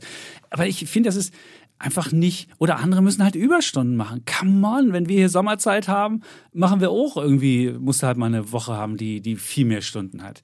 Also ich verstehe nicht, warum andere Branchen sich das rausnehmen können. Das müssen wir einfach mal einstellen. Nee, arbeitet mehr. So. Naja, also die, die Sicherheitsmitarbeiter in den Nee, Flughäfen, die haben von denen garantiert, hört, ich wette mit dir, die haben ihre festen Arbeitszeiten und die werden keine die Minute werden ständig, länger nein, arbeiten. nein, die werden ständig in den äh, Diensten rumgeschubst. Ich habe da neulich auch was im Bericht gehört. ja, aber nicht länger. Die, Die, werden nicht länger. Die, ich wette mit dir, ja gut, weil die ja dann. Slots haben, das ist halt dann so. Weil der, der Ja, dann müssen sie halt auch mal länger arbeiten. Kriegst halt, mal, kriegst halt meinetwegen, bezahl ihnen halt dann mehr, wenn sie länger arbeiten. Also irgendwie, ich verstehe es. So, Gut. also, äh, wir der machen weiter mit, genau, das ist der Bär der Woche Ja. auf jeden Fall. Und äh, wie gesagt, äh, der würde bestimmt alle anderen auch treffen, aber das war einfach die individuelle Erfahrung des Ja. Z. Ich weiß nicht, vielleicht ist bei Lufthansa die Erfahrung eine andere. Ich weiß es nicht. Vielleicht würden die dich auch woanders buchen, wenn du, wenn du da Pauschalreise gemacht hast. Also die haben jetzt 900 Flüge gestrichen. Ja. Ja, und, äh, und wollen noch weitere 2000 streichen, versuchen aber eher die Nicht-Reiseziele dann zu streichen, ja, aber versuchen halt komplett auch Von Köln nach Düsseldorf, die haben wir gestrichen, die Flüge. Ja, weitere 2200 Verbindungen in diesem Sommer wollen sie streichen. Ja, warum haben sie denn erst angeboten? Kannst du mir das erklären? Was ich nicht habe, wo ich weiß, ich habe da nicht die Kapazität für, dann kann ich es doch nicht anbieten. Ja, sie streichen ja auch deswegen, weil die Kapazitäten an den Flughäfen nicht da sind zur Abfertigung. Das ist ja Ja, nicht, ist ja nicht nur um die, die, die, die Airlines, sondern es geht eben auch um die Flughafenkapazitäten, dass die äh, die Flüge nicht abfertigen können. Das ist bis hin zur, als wir nach Davos geflogen sind, äh, hatte der Flieger auch äh, gleich mal zwei Stunden Verspätung. Also ich bin dann noch ein bisschen später geflogen. Da hieß es, aufgrund von mangelnden Kapazitäten bei der deutschen Flugsicherung ja, Mhm. äh, werden dann äh, einfach keine Slots mehr vergeben, weil, weil die da auch Engpässe haben. Es gibt einfach überall Engpässe und äh, wenn du halt da, der kleinste Flaschenhals ist halt dann immer der engste Engpass dann am Flughafen und dann geht halt gar nichts mehr und dann gibt's halt diesen wahnsinnigen Stau nach hinten. Das ist schon echt Muss halt die. Bundespolizei oder die Bundeswehr anrücken. Ja, das na, werden die so- doch mal hinkriegen. da fliegt der Bundeswehrpilot, ja. Nein, doch nicht der Pilot. Du hast, mir eben, noch- du hast mir eben noch erzählt, das wäre die Abfertigung am Flughafen. Da wirst du Nein, aber die, ja, aber die Flugsicherung auch und, und, und. Ja, Der Flugsicherung, da will ja ich niemanden anders die- die- die hinsetzen. Da gebe ich dir recht. Das würde ich anrücken. lieber Ja, nicht also, wollen. Aber es wird doch irgendwie, also bei der Abfertigung am Flughafen, da kriegst du auch andere Personen hin, die du Also grundsätzlich finde ich auch, dass eigentlich Flugsicherung und Sicherheitsdienstleistung eigentlich äh, Staatsaufgabe sein sollte. Es geht ja auch um hoheitliche Aufgaben, es geht ja auch um die Sicherheit, dass das nicht irgendwie private Sicherheitsfirmen Mhm. machen sollten. Ja. Das, aber ob das dann besser besetzt werde, also wenn der Staat es übernimmt, Aber dann kannst du dich bei den die bei nicht? Berliner Behörden anstellen. Dann, also ich wir meine, wenn du, wenn du glaubst, dass das dann besser laufen würde, also dann Aber ist nicht. Flugsicherung, ist das nicht auch staatlich? Das ist, glaube ich, auch so. Das ist staatlich. oder so. Aber wenn da die keine Leute haben und das sind hochausgebildete Leute, da kannst du nicht einfach mal eben einen Ja, das- hinsetzen. also das da ist als. Fluglotse, ja. So, aber Gut, wir aber, übergeben es die. aber eine Abfertigung, da kriegst du auch jemanden schnell ja. angelernt. Herr Wissing, hier. wenn Sie einen äh, Ja. kompetenten Mitarbeiter suchen, der all diese Probleme in den Griff kriegt, hier Herr Z, äh, er ist auch gar nicht so überbezahlt, den Nein. können Sie sich leisten. Die- ja. genau, den Rufen Sie Sie ihn leisten. an, der löst die Probleme bei der Bahn, im Internet und am Flughafen. Ja, also endlich mal damit, was geht in Deutschland und bei der FDP. Ja. Das, das FDP-Problem mit den, mit den, ich wollte schon sagen Einschaltquoten, nein, das Problem mit den mit Verbrennern, aber die, die setzt ja jetzt auf Verbrenner und auf Atomenergie, die FDP, weil es ja bei den Zukunftstechnologien läuft's nicht so für die FDP. Deswegen haben sie gesagt, ja, machen wir voll auf Verbrenner und Atomenergie. Äh, ja, äh, damit gewinnen wir wenigstens die Stammtischoberheit wieder zurück. Hoheit heißt es. Hoheit. Stammtischhoheit, ja. Hoheit. Hoheit. Ja. Sehr gut. Ja. Komm, jetzt mach mal deinen Bund. Ich habe ja FDP jetzt. gewählt, ja. Also ich bin aber bisher leider nur enttäuscht. Nur enttäuscht. Nein, es ist gut, dass sie gegenüber Gewinnsteuer sich einsetzen. Das ist noch ein Vorteil. Also so in steuerlicher Hinsicht gibt's gew- gewisse Vernunft, ja. So. So. Der Ähm, hat doch eine tolle Hochzeit gehabt. War die eigentlich gut? Nein, war die schon? War die nicht schon? Nee. Die ist noch nicht gewesen? Doch, war sie nicht im Juni? Nein, das hätte man schon. Kommt noch? Kommt, glaube ich, noch. Echt? Ja. Hätte man bestimmt irgendwie Fotos gesehen in der Bildzeitung. Stimmt, die haben ja, nee, ich glaube, bei Bild TV wird das sogar übertragen. War das noch nicht? Ich, ich recherchiere das mal. Du machst mal hier Nein, Bulle oder Bär und ich recherchiere, ob die schon Also verheiratet Franka sind. Lefeld ist bei uns jeden Tag auf dem Sender. Also ich meine, Und heißt noch nicht Lindner. ich glaube, die wird ihren Namen behalten, schätze ich mal. Meinst du? So, Die hat früher mal gesagt, zurück ins Studio, so richtig 80er-mäßig. Das hat sie mittlerweile nicht mehr. das sagt man bei Weltfernsehen nicht. Nee, aber hat sie mal gesagt. Ganz Bei häufig. RTL hat man das halt vielleicht gesagt. Also, gut. Ich gucke So. mal, ob sie schon verheiratet ist. So. Also, mein, Hochzeit. ich fange mal mit meinem Bullen der Ja, Woche. okay. Ähm, und zwar ähm, eine ähm, Entdeckung im Aktionär. Habe ich letzte Woche in der neuen Ausgabe vom Aktionär gelesen. Wie gesagt, ich lese ja querbeet. Letzte Woche schon ein paar andere Blätter da äh, zitiert. Und ähm, da fand ich äh, einen interessanten Tipp, äh, den die Kollegen gegeben haben, wo ich dann auch selber ein paar Stücke mir gleich ins Depot gelegt habe.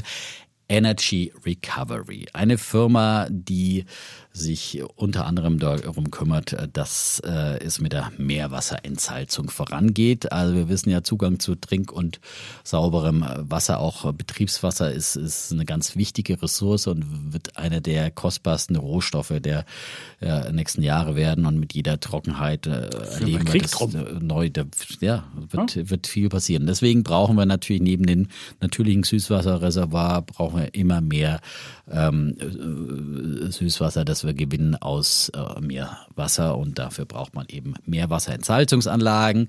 Ähm, Gibt es auch schon weit verbreitet, viele Technologien. Ähm, funktioniert mit einer Art Umkehrosmose. Wie das genau funktioniert, kann ich mir erklären. Ne? Osmose. Ja, aber das hat man auch mal in Chemie gelernt. Oder sowas, ne? Ist es nicht Bio? Osmose? Bei Pflanzen? Ich würde eher sagen Biochemie vielleicht. Ne? Ja, Pflanzen Ich habe beides nee, abgewählt. Ja, ich, habe gehasst. Ich habe ja, genau. ja, von daher bitte, also für die technischen Details dann bitte an Ingenieure wenden. Nein, aber was, was die von sich sagen, dass sie das, also die gängigen Verfahren wesentlich energiegünstiger anbieten können, nämlich ähm, die Energiekosten um bis zu 60 Prozent äh, senken und damit quasi die Meerwasserumkehrosmose, Entsalzung. Ja, so heißt das Wort. SWRO abgekürzt, okay. äh, äh, revolutionieren durch diese gesenkten Energiekosten, weil Energie ist ja immer noch auch kostbar, wie wir wissen. Und äh, kann man natürlich dann auch wieder den Strom dazu aus Solaranlagen und so weiter herstellen. Aber, ähm, und gerade in Meeranlagen, aber, aber es ist ja, sind immer noch alles knappe Güter, selbst äh, Solaranlagen und so weiter und so fort. Also ähm, ist es auch wichtig, dass man das äh, Energie sparsam machen kann. Und ähm, die Firma tut es, ähm, hat ist damit erfolgreich, will auch zwei andere äh, wachstumsstärke Märkte weiter ins Aus, Auge fassen.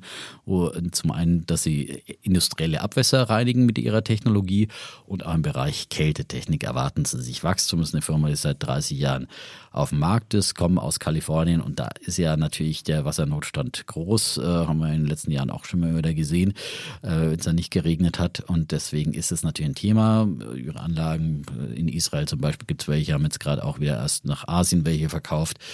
Und ich denke, das ist auf jeden Fall ein Zukunftsthema. Ich finde äh, Wasser eh schon immer spannend. Gibt es ETFs ja auf, auf, auf Wasser, wo natürlich alles Mögliche drin ist, äh, über, für, für, keine Ahnung. Geberit. Äh, Geberit, ja, weil die, die Klospülung ein bisschen sparsamer ja. ist. Aber vielleicht haben die auch Duschköpfe. Duschköpfe ist ja überhaupt, ist der Duschkopf Neue. überhaupt gibt's.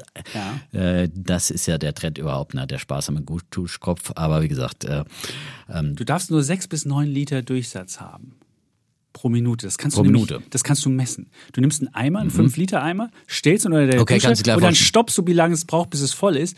Und wenn es zu schnell voll ist, dann weißt du, dass deine Dusche zu viel Wasserdurchlauf ah. hat und dann kannst du sparen. Und du hast ja, ich habe letztens gelernt bei einem Podcast, äh, dass du eine Minute duschen verbrauchst du mehr Energie, als dein Handy aufzuladen. Das habe ich auch beim PIP gehört. Genau. Bei den Doppelgängern. Ja. ja. Oder war es eine Sekunde? Nee, eine Sekunde, glaube ich. War eine Sekunde? Ich glaube, eine Sekunde, ich kann es aber nicht glauben. Eine also, Sekunde also, duschen wäre wie. Also, ich glaube, da hat sich der Meisterrechner PIP verrechnet. Ich weiß nicht. Also, das kann ich. Weiß ich nicht. Ich eine Sekunde glaub, duschen eine ist so viel wie Handy aufladen. Das glaube ich sowas. Aber ja. nee. ich weiß nicht. Das ist auf jeden Fall ein extremer Warmduscher. Ja? So, ja. ähm, also das, ähm, wie gesagt, Duschen ist ein anderes Thema, aber ich dusche wirklich auch kürzer und kälter. Ich meine, momentan bei über 30 Grad ist es auch keine Kunst, kalt zu duschen. Also, da ist man wirklich auch froh. Ja. Aber da geht noch was. Ich finde, wenn alle jetzt so halb so lang duschen, dann äh, haben wir ja schon fast das Russengas eingespart. Ne? Das finde ich einen guten Appell von Herrn Habig. So, ähm, und ja, das ist also diese Aktie, die haben Wie nein, wir jetzt eigentlich von Energy, Energy Recovery übers Wasser, übers Wasser, übers Wasser, ja, übers Wasser sparen, weil die natürlich also, mhm. aber äh, so in dem Fall geht's ja mehr weniger ums Wassersparen beim Duschkopf, sondern um die Energie, äh, das warme Wasser herzustellen, äh, zu sparen. So, bei Energy Recovery geht's jetzt ums Wasser, um die Wassergewinnung aus Salzwasser. Und ja, äh, die haben äh, im letzten Jahr Produktumsatz äh, von 104 Millionen Dollar gemacht, und dabei ein Nettogewinn von 14 Millionen.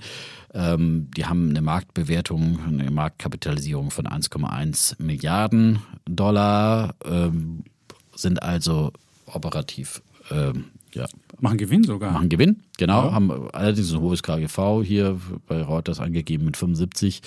Äh, das ist jetzt nicht gerade niedrig.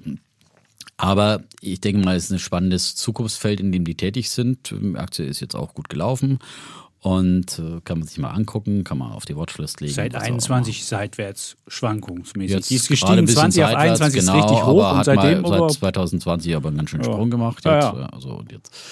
So, ich fand es eine interessante Story und äh, kann man sich mal angucken oder auch wer größere Play in dem Bereich will, Xylem zum Beispiel, die sind da noch breiter aufgestellt ähm, im ganzen Bereich Wassertechnik, Wasserversorgung und so weiter. Oder eben sich, man kauft sich einen ETF.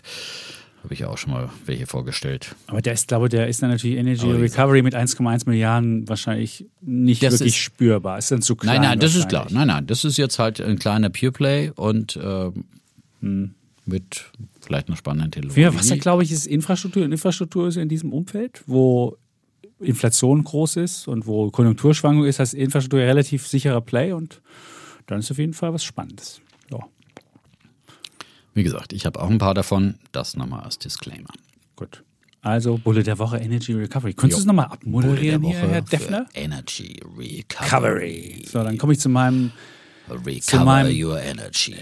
Yeah. ich komme zu meinem Bullen, das ist relativ schnell auch erzählt. Es ist mir nur nochmal, auch heute nochmal aufgefallen, weil heute der Generationengerechtigkeitsreport nochmal rausgekommen ist, wo man wieder feststellt, wie ungerecht diese Welt ist und wie, wie hoch eigentlich die wirkliche ähm, implizite Verschuldung wäre, wenn man die ganzen Rentenanwartschaften mit reinrechnet. Und äh, der Herr Heil hat ja durch verschiedene Rechenkniffe es so hinbekommen, dass die Rente nochmal so richtig gestiegen ist. Und jetzt haben wir ja noch das nächste Problem. Also erstmal ist jetzt schon gestiegen, wo die Löhne eigentlich nicht so stark gestiegen sind, weil er da irgendwelche Rechenmethoden geändert hat.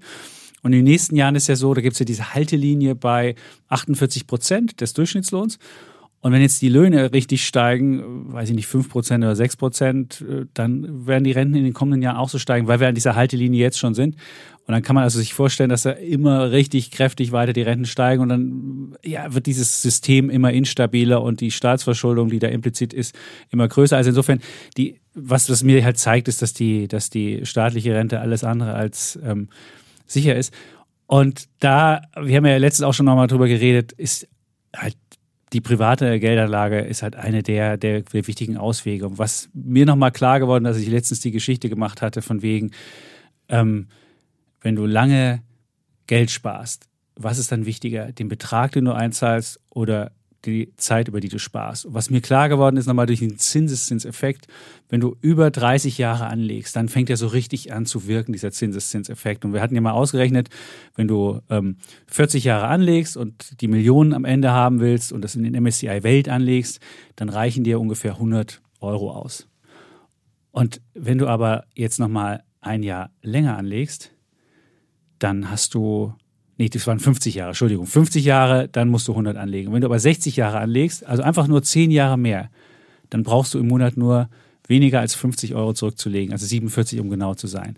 Also was man daran sieht, ist, dass diese 10 Jahre dazu führen, dass man einen monatlichen Betrag halbieren kann. Und wenn ich jetzt 10 Jahre aber länger warte, nochmal, muss ich statt 100 dann schon fast 300 anlegen. Also ich muss verdreifachen den Betrag, nur weil ich 10 Jahre länger das gemacht habe. Und wenn ich dann auch nochmal 10 Jahre weiter, dann muss ich 900 anlegen, um die Million zu bekommen. Was mir das gezeigt hat, ist, dass es gar nicht so sehr um den Betrag geht, sondern vielmehr um die Zeit. Und diese Zeit hat einen so kräftigen Effekt und das hat, hatte mit dem Zinseszinseffekt zu tun. Deswegen ist Zeit bei der Geldanlage heute mein ähm, Bulle der Woche, weil ich festgestellt habe, wenn ich wirklich früh anfange und wenn jeder einfach mit seinem, seinem Kind sagen würde, ey, ähm, dem Kind muss es ja nicht sagen, aber einfach schon anfängt und sagt, okay, ich spare schon und ich meine, 20 Euro kann jeder einem, Kind schon in den Sparplan reinpacken und schon mal anfängt.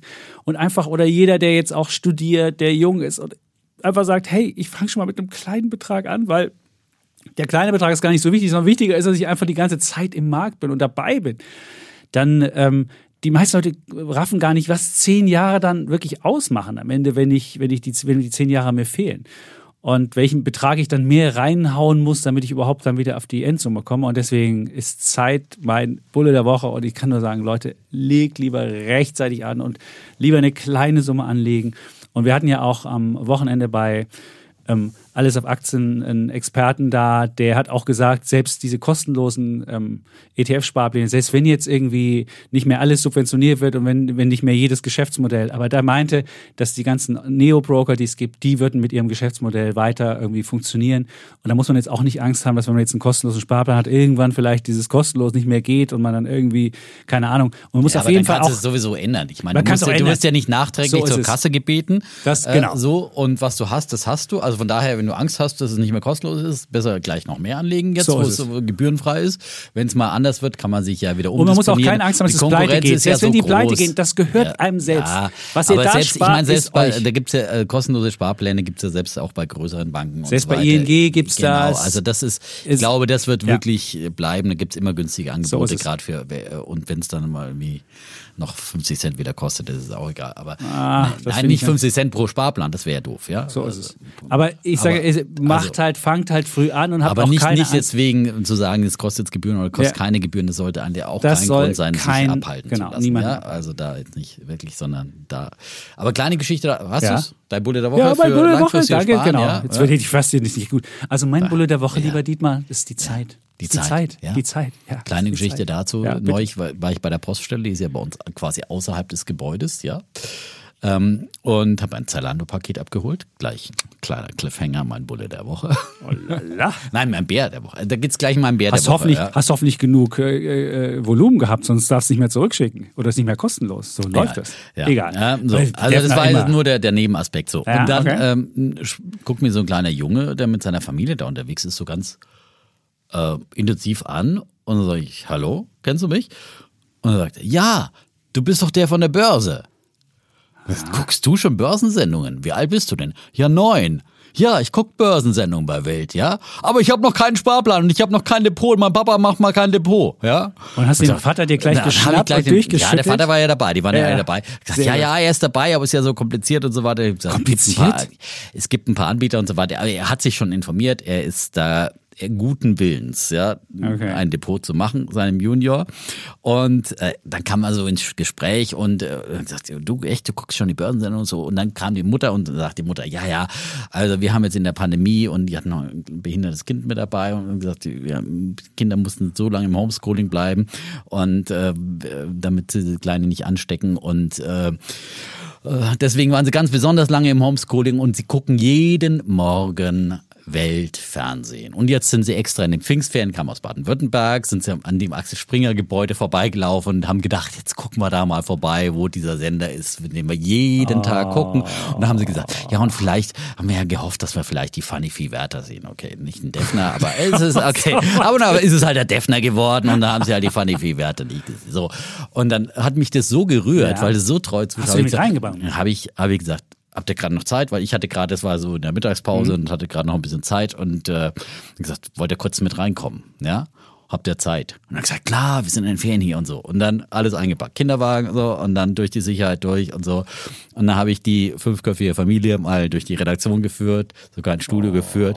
Und dann kam, was saß da erst? Thomas Klug, den kannten sie natürlich. Ja, und der Kleine ist noch so klein, ja, vierte Klasse, ja, neun Jahre alt, der Alex. Und aber auch die, die anderen Familien kannten ja alle, ja, kannten uns alle, ja, alle Moderatoren und so weiter. Hat Thomas Klug, Foto gemacht, so, da ins Studio, Markus Töxen im Studio gewesen, in der Werbepause kurz ins Studio, Foto gemacht, die konnten ihr Glück kaum fassen. Dann sind wir, habe ich gesagt, wollt ihr noch auf unsere tolle, Dachterrasse? Ja, das ist halt mein Standardbesuchsprogramm hier. Ne? Also nur sowas kann man nicht buchen, sowas kann man nicht kaufen, habe ich gesagt. Das kann man einfach nur durch einen einmaligen Wink des Schicksals geschenkt bekommen.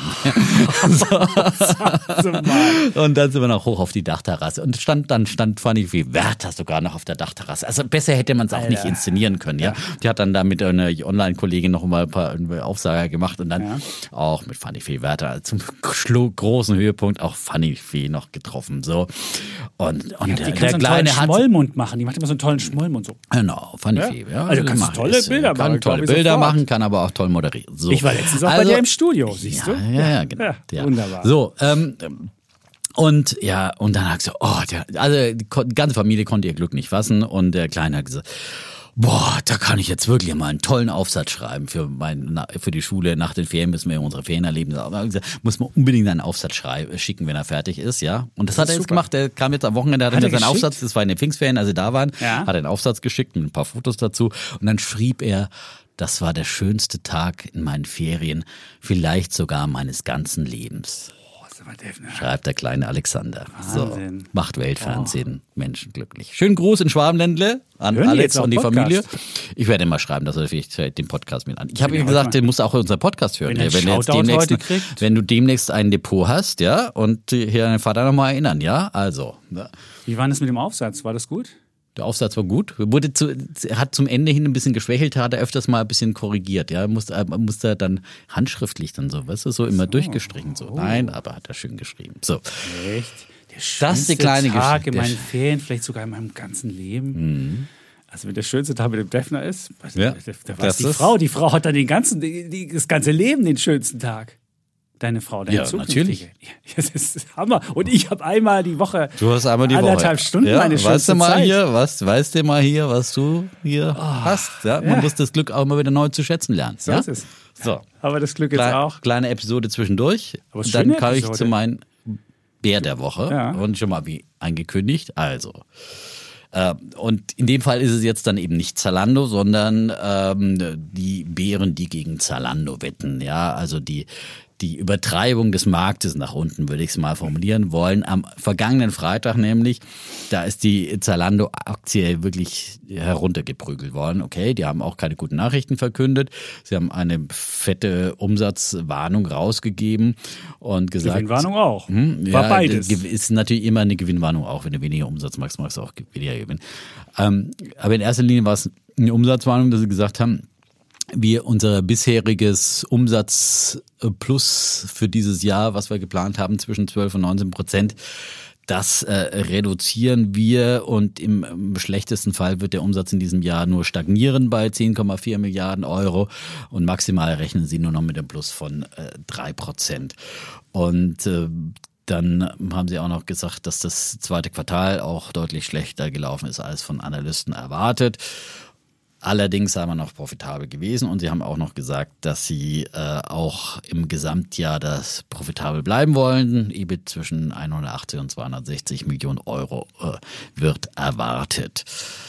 So, und das hat dann gereicht, dass die, die ähm, Zalando-Aktie wirklich verprügelt wurde. Um, ich glaube, über 15 Prozent oder sowas ging es äh, runter bis fast auf 20 Euro. Ähm, und ähm, erstaunlicherweise hatte ich aber dann die Aktie wirklich im, im Tagesverlauf und dann hat's mich natürlich in den Finger gejuckt. Ich habe gedacht, ich muss jetzt dringend, muss unbedingt Zalando kaufen, aber dann dachte ich, naja gut, es, die wird, da wird bestimmt noch weiter drauf geprügelt von Analysten und so. Wahrscheinlich geht's noch ein Stück tiefer und ich hatte dann auch nicht sofort da äh, quasi Die Liquidität Liquidität so unmittelbar äh, zur Verfügung. Habe ich gedacht, naja, wartest du noch bis zum Montag oder sowas und dann greifst du zu. Aber da habe ich dann zu lang gefackelt, ehrlich gesagt. Und, und dann ging's auch, hat sich die Aktie ja äh, dann äh, wieder ähm, Berabbelt. berabbelt, Berabbelt. am Freitag noch und am Montag gab es nochmal, war so zeitweise größter Gewinner im DAX, äh, auch nochmal 5, 6 Prozent zugelegt. Jetzt sind sie also, also wieder bei, heute geben sie ja wieder ein bisschen nach, aber sind jetzt wieder bei 25, 26, aktuell 25, 32. Wieder 4 Euro Also- über dem IPO-Preis. Genau. Und das andere war, ja, lass mich halt erzählen. Das war, ja, das ist mein Bär. Ja. Also sie wurden tatsächlich so verprügelt, wie äh, dass sie unter den IPO-Preis ja, von damals runtergeprügelt wurden. Der lag nämlich, der, die Erstnotiz, der Emissionspreis äh, war 21,50 Euro damals im Oktober 2014. Ja, ist das ja also fast acht Jahre. Ja. Und zwischenzeitlich war dann ein All-Time-High erreicht worden von 105,90 Euro.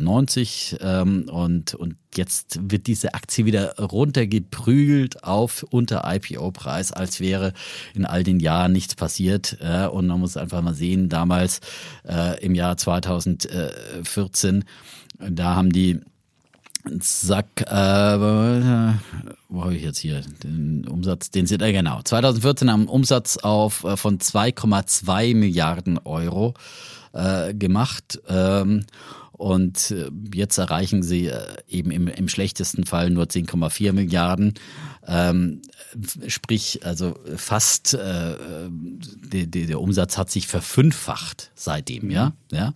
Damals waren sie dann auch tatsächlich 2014 sind sie auch profitabel geworden im Jahr, aber zum Zeitpunkt des Börsengangs war stand es auch noch nicht fest. Also da hat man die Aktie äh, immer noch gekauft für 21,50 Euro und die ist ja auch sofort nach IPO äh, dann auch deutlich nochmal angezogen, aber auch wieder am gleichen Tag nochmal zurückgekommen.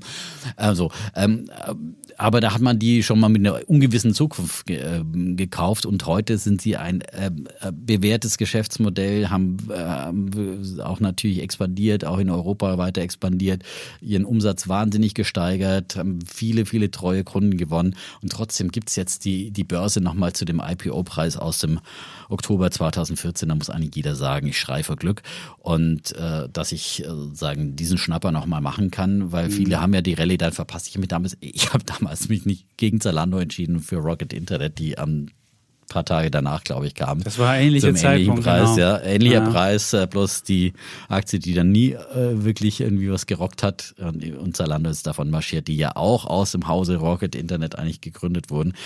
Äh, ja, so unterschiedlich können Entwicklungen laufen. Mhm. Aber wer nochmal eine zweite Chance sucht, vielleicht kommt sie auch wieder nochmal ein bisschen zurück, so in Richtung dieses IPO-Preis. Der macht doch einfach ein Limit rein. 21. Natürlich, kannst 50, du machen. Oder ich würde 51 machen wahrscheinlich. Ja, aber du kannst auch sagen, äh, auch selbst bei 25 Euro ist die jetzt auch nicht zu teuer, weil man muss jetzt einmal überlegen. Natürlich hatten wir heute das schlechteste Konsumklima seit, seit äh, der Bestehen der wiedervereinigten Deutschland. Seitdem gibt es ja das Konsumklima erst, das geht jetzt nicht Jahrhunderte zurück. Ähm, und natürlich äh, belastet die hohe Inflation, das hat ja eben Zalando auch als, als Grund angegeben, dass eben die Kaufzurückhaltung aufgrund der hohen Inflation da ist. Aber ich meine, auch diese Zeiten werden wieder vergehen und das werden jetzt die Leute nicht alle äh, auf alle Jahre hinaus nackig rumlaufen. Und es gibt Zielgruppen, Jugendliche und äh, die wollen neue Klamotten ja. haben.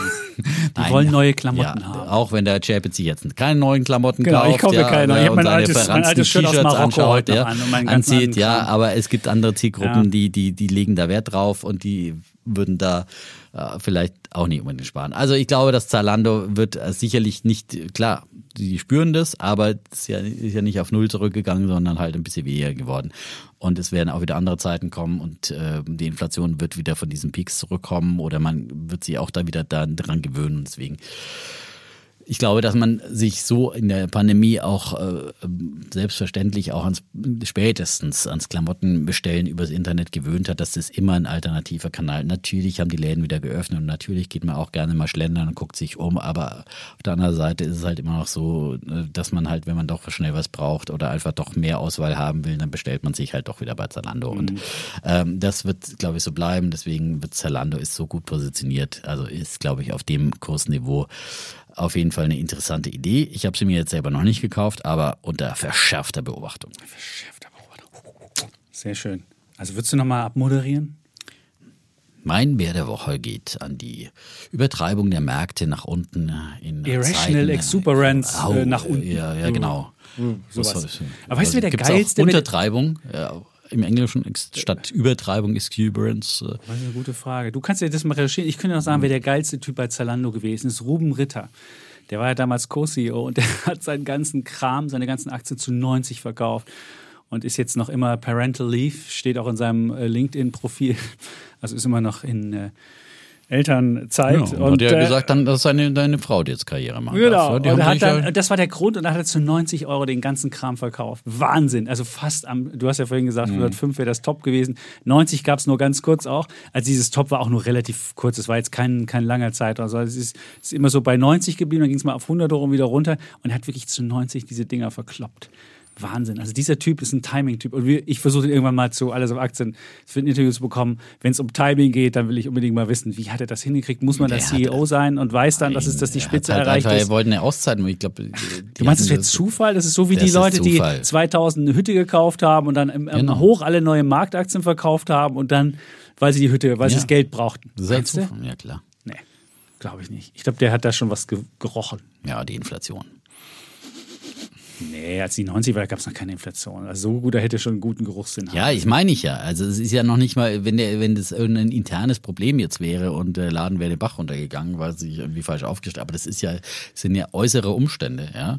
Mhm. Und ähm, von daher, das kannst du halt einfach nicht riechen, genauso wie du nicht riechen kannst, dass plötzlich eine, eine Pandemie kommt und plötzlich dein ähm, Geschäft hochgechest wird. Das sind so. So, jetzt machen wir zum Thema. Wir haben immer noch äh, ja, 20 äh, Minuten. 20 Minuten fürs Thema. Also darf ich jetzt hier kurz einführen. Es geht um den Immobilienmarkt. Normalerweise haben wir einmal im Frühjahr hier, jedes Jahr im Frühjahr haben wir unsere klassische ähm, Diskussion. Hatten jetzt, wir ja auch. Hatten wir auch dieses Jahr wieder. Und ähm, wenn wir also jetzt außerhalb des Frühjahrs darüber streiten müssen, dann muss was passiert sein. Und meines Erachtens ist auch am Immobilienmarkt was passiert. Wir reden ja auch häufiger mal über Börsencrash oder sonst wie, das besprechen wir auch häufiger. Und jetzt müssen wir meines Erachtens über den Immobilienmarkt auch reden. Ähm, es gibt einige fiese Signale meines Erachtens am Immobilienmarkt, die darauf hindeuten, dass der Boom sein Ende gesehen hat. Und eine Zahl, die wachgerüttelt hat, viele wahrscheinlich, war die Auftragseingang im Bau Hauptgewerbe, so hieß es im, im Bürokratendeutsch, im April 2022, das war letzte Woche, kam die raus, die Zahl und zwar minus ähm, 16,4 Prozent zum Vormonat. Jetzt muss man wissen, März war auch ein wahnsinnig guter Monat. Insofern muss man es ein bisschen einordnen, aber trotzdem minus 16,4 zum Vormonat. Aber wenn man zum Vorjahresmonat nimmt, minus 9,5, zumindest wenn man das in realen Terms nimmt, also inflationsbereinigt. Und da sieht man schon irgendwie, wenn auf einmal das Bauhauptgewerbe, also die Auftragsenge, der Bau war ja immer noch einer der Branchen, wo noch richtig was passiert. Da war der Baum, der, der Boom ja noch zu sehen. Man sah die Kräne überall stehen. Es passierte was. Überall wurde gebaut. Da merkt man jetzt, da ist irgendwas ins Rutschen gekommen. Und ich würde denken, dass, ähm, ja, dass, dass da der, der, der Boom jetzt vorbei ist. Jetzt haben wir natürlich noch so ähm, die steigenden Baukosten, wir haben noch die Rohstoffpreise, wir haben den Fachkräftemangel. Die werden noch zumindest bei Bestandsimmobilien werden die noch so ein bisschen die Preise oben halten. Aber das Makroumfeld insgesamt drumherum, das ist halt, das, das zeigt halt, dass es äh, auf jeden Fall Druck auf die Preise geben wird. Da haben wir zum einen natürlich das steigende Zinsniveau und das führt dazu, dass sich immer weniger Leute ähm, die, die äh, Immobilien leisten können. Und dann haben wir auch noch die Inflation und die äh, trifft ja die Leute auch wiederum. Also diese eine ganze Käuferschicht, die bisher noch sich gerade so Immobilien leisten konnte, so mit Ach und Krach, ähm, die sind jetzt meines Erachtens komplett ja, vom Markt weg. Also haben wir eine Käufergruppe weniger. Dann haben wir noch eine zweite Käufergruppe, die weniger ist. Es war ja so, dass viele ähm, Kapitalanlagegesellschaften, Lebensversicherungen und so weiter, weil es keine Zinsen gab, haben viele gesagt, okay, dann nehmen wir halt die zwei, drei Prozent ähm, Rendite von Immobilien. Jetzt haben wir aber schon bei Bundesanleihen mittlerweile 1,5 und in Amerika haben wir 3,2. Also haben wir auch mittlerweile Renditen, dass diese mickrigen Renditen beim ähm, am Immobilienmarkt, die gar nicht mehr so hoch waren, gerade in den, in den, in den guten Lagen, haben wir ja gerade mal auch noch so Renditen von 2,1 oder so, das kann man ja einfach ausrechnen, oder 2,5, wenn es hochkommt. Und dann sieht man, dass es gar nicht mehr so einen großen Unterschied zwischen den Zinsen gibt und den, und den Immobilienrenditen. Und da werden viele Anlagegesellschaften auch sagen, oh, dann habe ich noch ein politisches Risiko drin das ist nicht so attraktiv. Also haben wir zwei Käufergruppen, die, die wenige drin sind. Und wenn man jetzt mal die, einfach am Markt sich mal umhört, was passiert denn da? Ich habe den Kollegen Fabricius heute nochmal gesprochen, der kennt sich ja mit den Maklern aus und der hat mir dann Daniel Ritter, das ist so ein ganz selbst der bullischste Makler, also so ein, so ein Mannstyp, der immer gesagt hat, ach, alles läuft, Daniel Ritter hieß er und äh, heißt er. Und der hat jetzt auch gesagt, na, wir sehen so eine Stagnation der Nachfrage und wir sehen eine Stagnation der Preise. Und ähm, gerade ähm, Nachfragerückgang ist künftig vor allem bei sanierungsbedürftigen Bestandsbauten und Mehrfamilienhäusern, bei Bauträgergeschäften und Verkauf von Grundstücken wahrscheinlich. Und er rechnet da auch mit, mit, mit, mit sinkenden Preisen. Und man sieht halt, wenn der schon negativ gestimmt ist, wo er immer der, der Mega-Optimist war, dann ist es halt ein Problem. Und dann eine zweite Sache, die der Fabricius noch meinte, wo es wo man sieht, dass es wirklich problematisch ist, die LBS. Die LBS ist ja die äh, Bausparkasse der, der Sparkassen. Und die haben, damit überhaupt die Kunden der Sparkassen sich noch leisten können, haben sie einfach eine höhere Beleihung gemacht. Bisher musste man mindestens 80 ähm, Prozent Eigenkapital mitbringen, wenn man da sein ähm, Bauspardarlehen, wird irgendwann wird zuteilungsfähig und dann ähm, musste man aber trotzdem noch genug Eigenkapital mitbringen. Und da aber die Leute es überhaupt nicht mehr leisten können, haben die jetzt ihre Beleihungsgrenzen einfach mal so auf 90 bis 95 Prozent angehoben und man merkte, dass überhaupt da noch ein Geschäft reinkommt. Und auch das ist für mich ein deutliches Warnsignal, dass, ähm, dass da einfach nichts mehr läuft. Dann gab es noch eine dritte Studie von Analysehaus Cartella, die haben wirklich auch mal sich angeguckt, bei Finanzinvestoren diesen Spread zwischen Immobilien und, und, und, den, und, den, und den Zinsen, hatte ich ja eben schon gesagt, die ist auch zusammengegangen, der ist so niedrig wie seit einer Dekade nicht mehr. Und all das zusammen, glaube ich, äh, mit der Kaufzurückhaltung auch insgesamt, dass die Deutschen irgendwie sagen, so, so Igel in der Tasche, da wollen auch alle nicht mehr jetzt dieses große Risiko ähm, Immobilieninvestment eingehen, würde ich sagen, denke ich,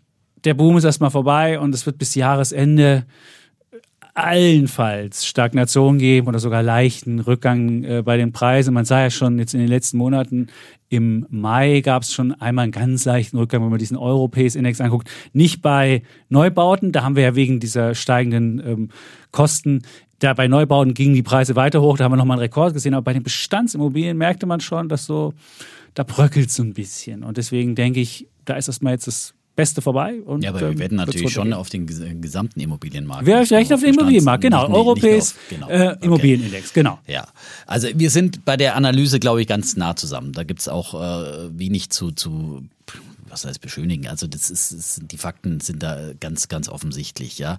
Vor allem sind es einfach in allererster Linie sind es die steigenden Zinsen, weil die wirklich explodiert sind. Und äh, ich habe ja schon lange vorher gesagt, dass, dass die Zinsen auch steigen können und äh, dass man sich äh, besser mit Vorbedarlehen oder sowas absichert, wenn man zum Beispiel nachfinanzieren muss. Ähm, und dass das jetzt aber in dieser Geschwindigkeit so kommt, ja, also die Zinsen haben sich verdreifacht seit Jahresanfang. Das ist, muss man sich einfach mal von oder fast sogar mehr als verdreifacht mittlerweile, äh, von äh, ungefähr einem Prozent bei zehnjährigen ähm, Hypothekendarlehen auf, auf drei Prozent, über drei Prozent.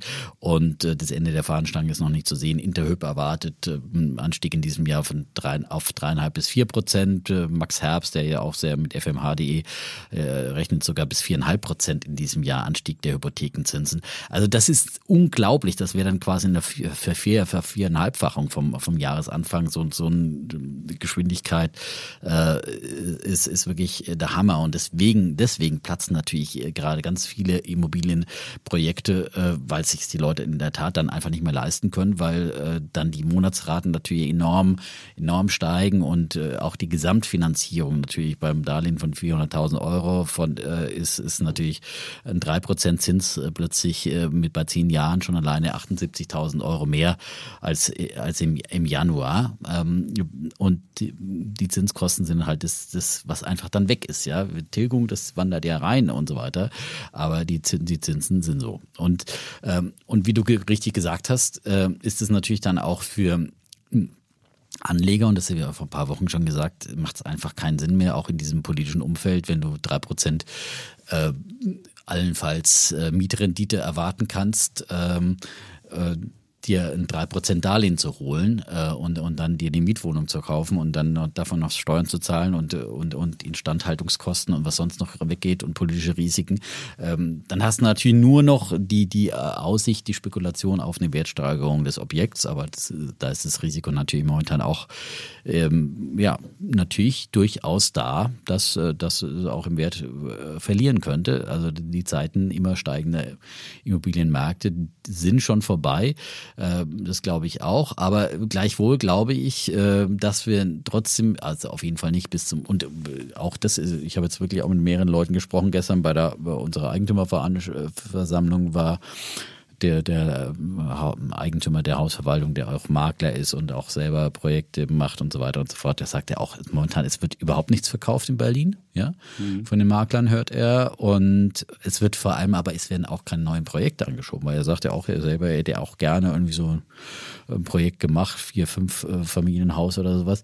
Äh, und er kriegt keinen Bauträger, der ihm irgendwie eine Preis- und eine Fertigstellungsgarantie geben kann, weil die Materialpreise nach wie vor durch die Decke gehen und man überhaupt nicht kalkulieren kann und auch immer noch der Fachkräftemangel da ist. Also es ist, ist wirklich äh, absolut unkalkulierbar momentan, dieser Markt. Und dass es da dann natürlich Kauf- und Investitionszurückhaltung gibt, vollkommen klar. Da bin ich auch vollkommen bei dir. Auch bei, für die großen Adressen macht es auch nicht mehr so viel Sinn, als wenn du natürlich null Zinsen hast und, und irgendwie guckst, äh, dass du irgendwo eine mickrigen Rendite. Deswegen ähm, ja, ist es einfach der Immobilienmarkt, also der, der Boom, würde ich auch sagen, ist, ist vorbei. Ich glaube aber, dass es durchaus noch bis zum Jahresende, das sagt er mir auch, der, die Immobilienbranche hat auch äh, tiefe Taschen, weil die in den letzten Jahren auch gut verdient haben und ähm, da wird jetzt nicht irgendwie Not verkauft, ja. Also werden jetzt keine Projekte äh, einfach äh, unter Preis hergegeben, die stehen länger drin auf den Was heißt denn unter Preis? Naja, nein, unter dem halt äh,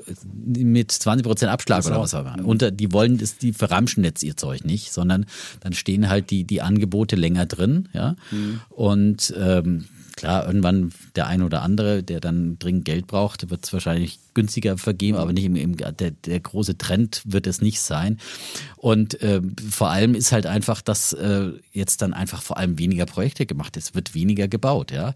Und das wird wiederum natürlich den, den Preis stabilisieren, weil dann auch äh, mit äh, der Nachfrage auch gleichzeitig das Angebot rapide sinkt, ja. Das äh, wird, glaube ich, passieren. Und auf der anderen Seite haben wir ja, und das ist einmal das unterliegende Szenario, was mich jetzt wieder ein bisschen optimistisch stimmt, ist, dass wir nach wie vor einen unheimlichen Bedarf an Wohnungen haben. So. Äh, und ähm, da gibt's auch unterschiedliche Zahlen, aber äh, beim äh, Wohnungsbautag in Berlin im, im Februar war noch die Rede davon, dass äh, in Deutschland 8,5 Millionen Menschen in Wohnungen leben, die überbelegt sind. Also äh, konnten aber nicht genau beziffern, wie viele Wohnungen eigentlich fehlen. Und dann kam ja noch die äh, die Flüchtlingswelle aus der Ukraine dazu seitdem. Ähm, wo auch ähm, sehr, sehr viele Menschen hierher gekommen sind und viele von denen werden auch, sind gekommen, um zu bleiben. Da bin ich fest davon überzeugt. Die werden schnell hier in den Arbeitsmarkt integriert und, äh, und auch da brauchen wir neue Wohnungen. Und, und kaufen die dann? Und, na, ja, die kaufen nicht. Wahrscheinlich, aber vielleicht der eine oder andere schon. Also gibt es ja auch Leute, die Programmierer sind, ja. Aber sie werden irgendwo, werden natürlich Wohnungen gebraucht und irgendwann müssen dann halt auch, aber solange natürlich die Politik den, äh, den Mietmarkt komplett deckelt, ja, kann halt dieses, natürlich diese Nachfrage sich irgendwie nicht über den Markt, weil sonst würde es halt Leute geben, die sagen, auch mir ist doch scheißegal, ich zahle auch äh, mehr Miete. Ich zahle auch wegen mir die Hälfte meines Einkommens an Miete. Hauptsache, ich finde überhaupt eine Wohnung. Äh, danke, Frau Giffey, äh, für den Einkommensdeckel, aber dafür gibt's halt keine Wohnungen mehr. Also die, die, die, die Politik hat sich ein Ziel gesetzt, 400.000 Wohnungen in diesem Jahr zu bauen. Dieses Ziel werden sie krachend verfehlen. Da bin ich fest davon überzeugt. Und dann muss es halt einfach wieder neue Maßnahmen geben, um vor allem auch Eigentum zu fördern. Da ist schon, wie oft haben wir das in diesem Podcast schon gesagt, weg mit der Grunderwerbsteuer. Ja, da sollen jetzt auch auf FT FDP-Initiative wenigstens etwas Gutes, die ersten Anfänge gemacht werden, aber da muss man ja die Länder wieder mit ins Boot. Die wollen ich ja, will nicht wieder so ein Baukindergeld oder so ein Nein, Mist das haben. ist totaler Mist. Raus Nein, mit Mist. Nein, Das das, Einfachste ist wirklich Grunderwerbsteuer und das kann man ja auch familienfreundlich machen. Da ist ja eine Idee, glaube ich, da, ich glaube von der FDP, 250.000 Euro pro, äh, pro äh, Freibetrag pro Erwachsener und irgendwie noch 150.000 pro Kind. Ja, das wäre doch eine faire Sache und da kann sich so eine äh, Familie eine, eine, äh, für eine halbe, äh, dreiviertel Million irgendwie was kaufen und da ähm, und aber ist nicht davon viele- eine nicht viele Grunderwerbsteuer. Nicht viele. das. Nein, nicht können das nicht, aber äh, ein paar so.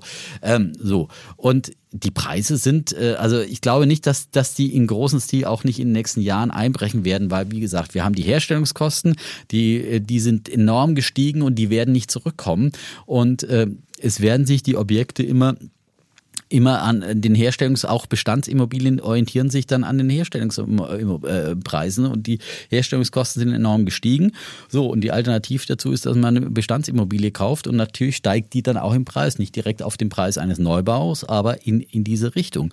Äh, so, und äh, je weniger gebaut wird, desto stärker werden natürlich auch wieder Bestandsimmobilien steigen, weil es gibt dann immer Leute und es gibt einfach auch viele Leute, die gut verdienen.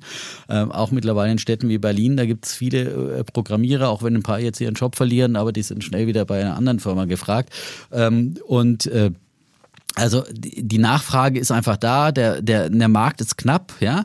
Es ist nicht wie in der Immobilienkrise damals in den USA, wo ja nur aus Spekulationsgründen irgendwas gebaut wurde, was da leer stand und so weiter und äh, total ähm, über, übergebaut wurde. Oder damals in den 90ern kann ich mich noch gut erinnern, als die DDR äh, äh, quasi, also äh, nicht die DDR, sondern die neuen Bundesländer äh, mit äh, steuergeförderten Wohnungen überflutet hat, ja, und alle nur aus Steuerspargründen hier investiert haben.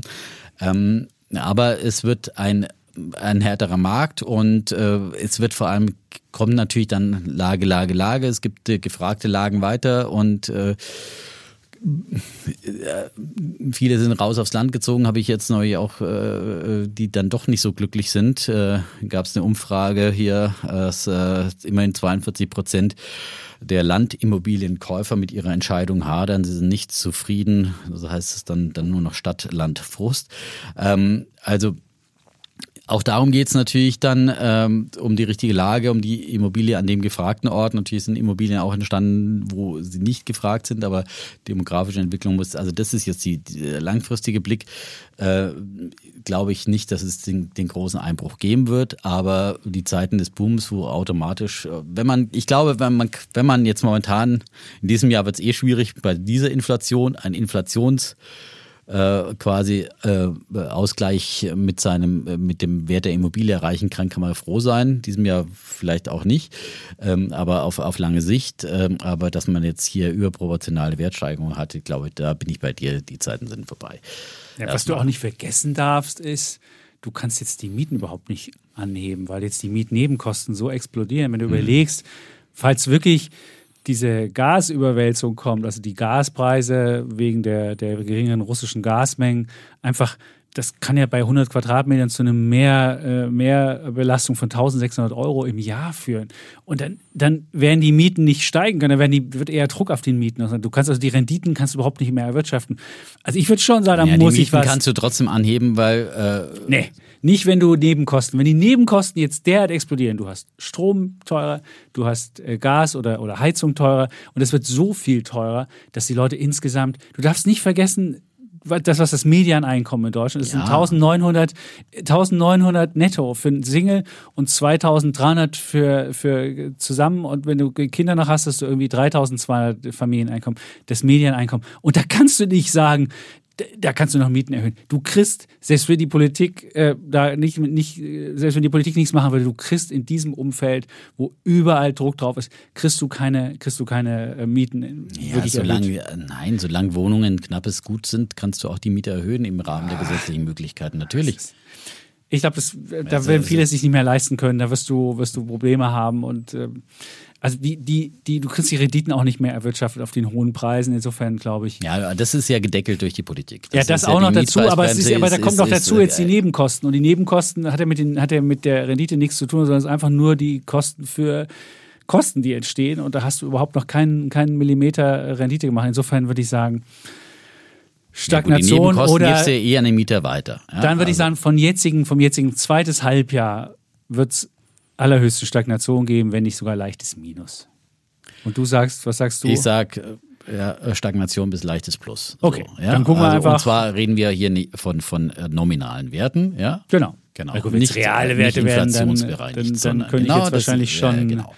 Ähm, gewinnen. Von daher, also ist, wir sind da ganz knapp zusammen und deswegen ist es jetzt hier nicht das, wo wir uns die Köpfe einschlagen und hier schwarz und weiß sind, äh, sondern ähm, aber deswegen, wir fanden es wichtig, dass wir dieses Umfeld mal nochmal diskutieren, beleuchten. Und ähm, ich glaube. Ich glaube, dass viele Leute haben eine Immobilie oder viele liebäugeln mit der Idee einer Immobilie oder auf jeden Fall ist es, Natürlich. Ein, ist es ein Riesenmarkt. Und da sind auch Riesenwerte drin. Und deswegen ist das, das, ist, ist für jeden, für, sogar für die meisten Leute entscheidender als der Aktienmarkt. Ja, deswegen haben wir es diskutiert. Absolut. Und vor allem, ich mir tun ja wirklich die Leute leid, die irgendwie seit Jahren da sparen und sagen, wir wollen und wann die so kurz davor sind. Also das sind ja wirklich die, und die dann, weil ja auch die Bauämter komplett überlastet sind und an, an, an äh, Fachkräfte oder äh, also Personalmangel leiden, ähm, überhaupt nicht vorankommen. Diese, dann, dann, wartest du da Monate und guckst zu, wie die Zinsen steigen, ja, und wartest einfach auf deine Baugenehmigung oder auf, auf deinen, was auch immer, Antrag. Mhm. Ja, äh, das ist wirklich, wirklich hart, ja. Und plötzlich bricht hier die, die Finanzierung zusammen, ja. Und, und, und parallel steigen die Baukosten ins, in, ins Unermessliche. Aber ähm, also zumindest ein in den USA übrigens also zwei Sachen auch noch, die, die, die äh, positiv stimmen. In den USA sind die, die Zinsen noch stärker gestiegen, sind grundsätzlich höher da. Äh, die sind äh, Baudarlehen äh, auf äh, mittlerweile 6% gestiegen. Das sind immer 30-Jährige, muss man sagen. Die haben immer 30-jährige ah, so. Immobiliendinger. Ja, 30-Jährige 5,9 oder 6 okay, jetzt. Ja, 6%, ja. okay. Ähm, trotzdem musst du die, ist natürlich immer 30 Jahre festschreibt, aber oh. ähm, auf jeden Fall sehr hoch, aber sind, der Eigenheimabsatz ist trotzdem ähm, ähm, überraschenderweise um 10 Prozent, 10,7 Prozent äh, zum Vormonat gestiegen im Mai. Das war ja auch eine Konjunkturzahl, die dann äh, letzte Woche an ja auch äh, dann wiederum, glaube ich, an den Börsen eher negativ ankam, weil man gesagt hat, wieder positive Konjunktur, bla bla, können wieder die fette Zinsen. Nee, aber es, es gibt auch solche Zahlen so. Mhm. Und, äh, und was ich äh, gelesen habe neulich, dass das Bauholz in Amerika wieder deutlich zurückgekommen ist. Also möglicherweise gibt es da dann auch wieder wenn äh, halt keine dann, Neubauten gemacht ja, ja, genau. halt auch weniger. Ja, aber, das ist, aber da reagiert der Preis dann, der Markt auch. Ne? Mhm. Das ist ja das Schöne am Markt, wenn dann wieder etwas abgebremst wird, dass dann auch wieder Preise zurückkommen und dann vielleicht auch diese Bauinflation wieder etwas zurückkommt. Ja, Bauflation heißt Bauflation. Das. Bauflation. Bauflation. Viel, schöner. Bauflation. Bauflation, genau. Okay, gut. Jetzt haben wir eigentlich. Eigentlich schon. Und, ja, äh, ja. könnt ihr euch noch, höchstens könnt ihr noch ein paar Tipps geben, wie mit dem ganzen Service-Tipps. Äh, Bahn, was man da lösen Immer kann. Schön zu oder Hause vielleicht bleiben. oder zu Hause. Also man hat wirklich keinen Bock mehr, dass man wegfährt. ich habe schon Horror vom Urlaub. Hast du Horror vom Urlaub? Das ist doch Flitterwochen. Ja, aber Übrigens, trotzdem, ja, aber die Flitterwochen sind gerade dann. Also wenn man dann echt Ärger am Flughafen ja, ja. hat, das ist dann eigentlich. Äh, Der Lindner hat noch nicht geheiratet. Im Juli ist es soweit. Es ist verschoben worden von Mai auf Juli. Und, Weil er ja auch nach nach Sylt. Ja, genau. heiratet ja auch auf Sylt. So ist es. Genau. Im Juli. Da Gut, dann haben wir das erklärt, zusammen mit dem Defner. Nicht zusammen. Nein, du ja nicht auf Sylt. Genau.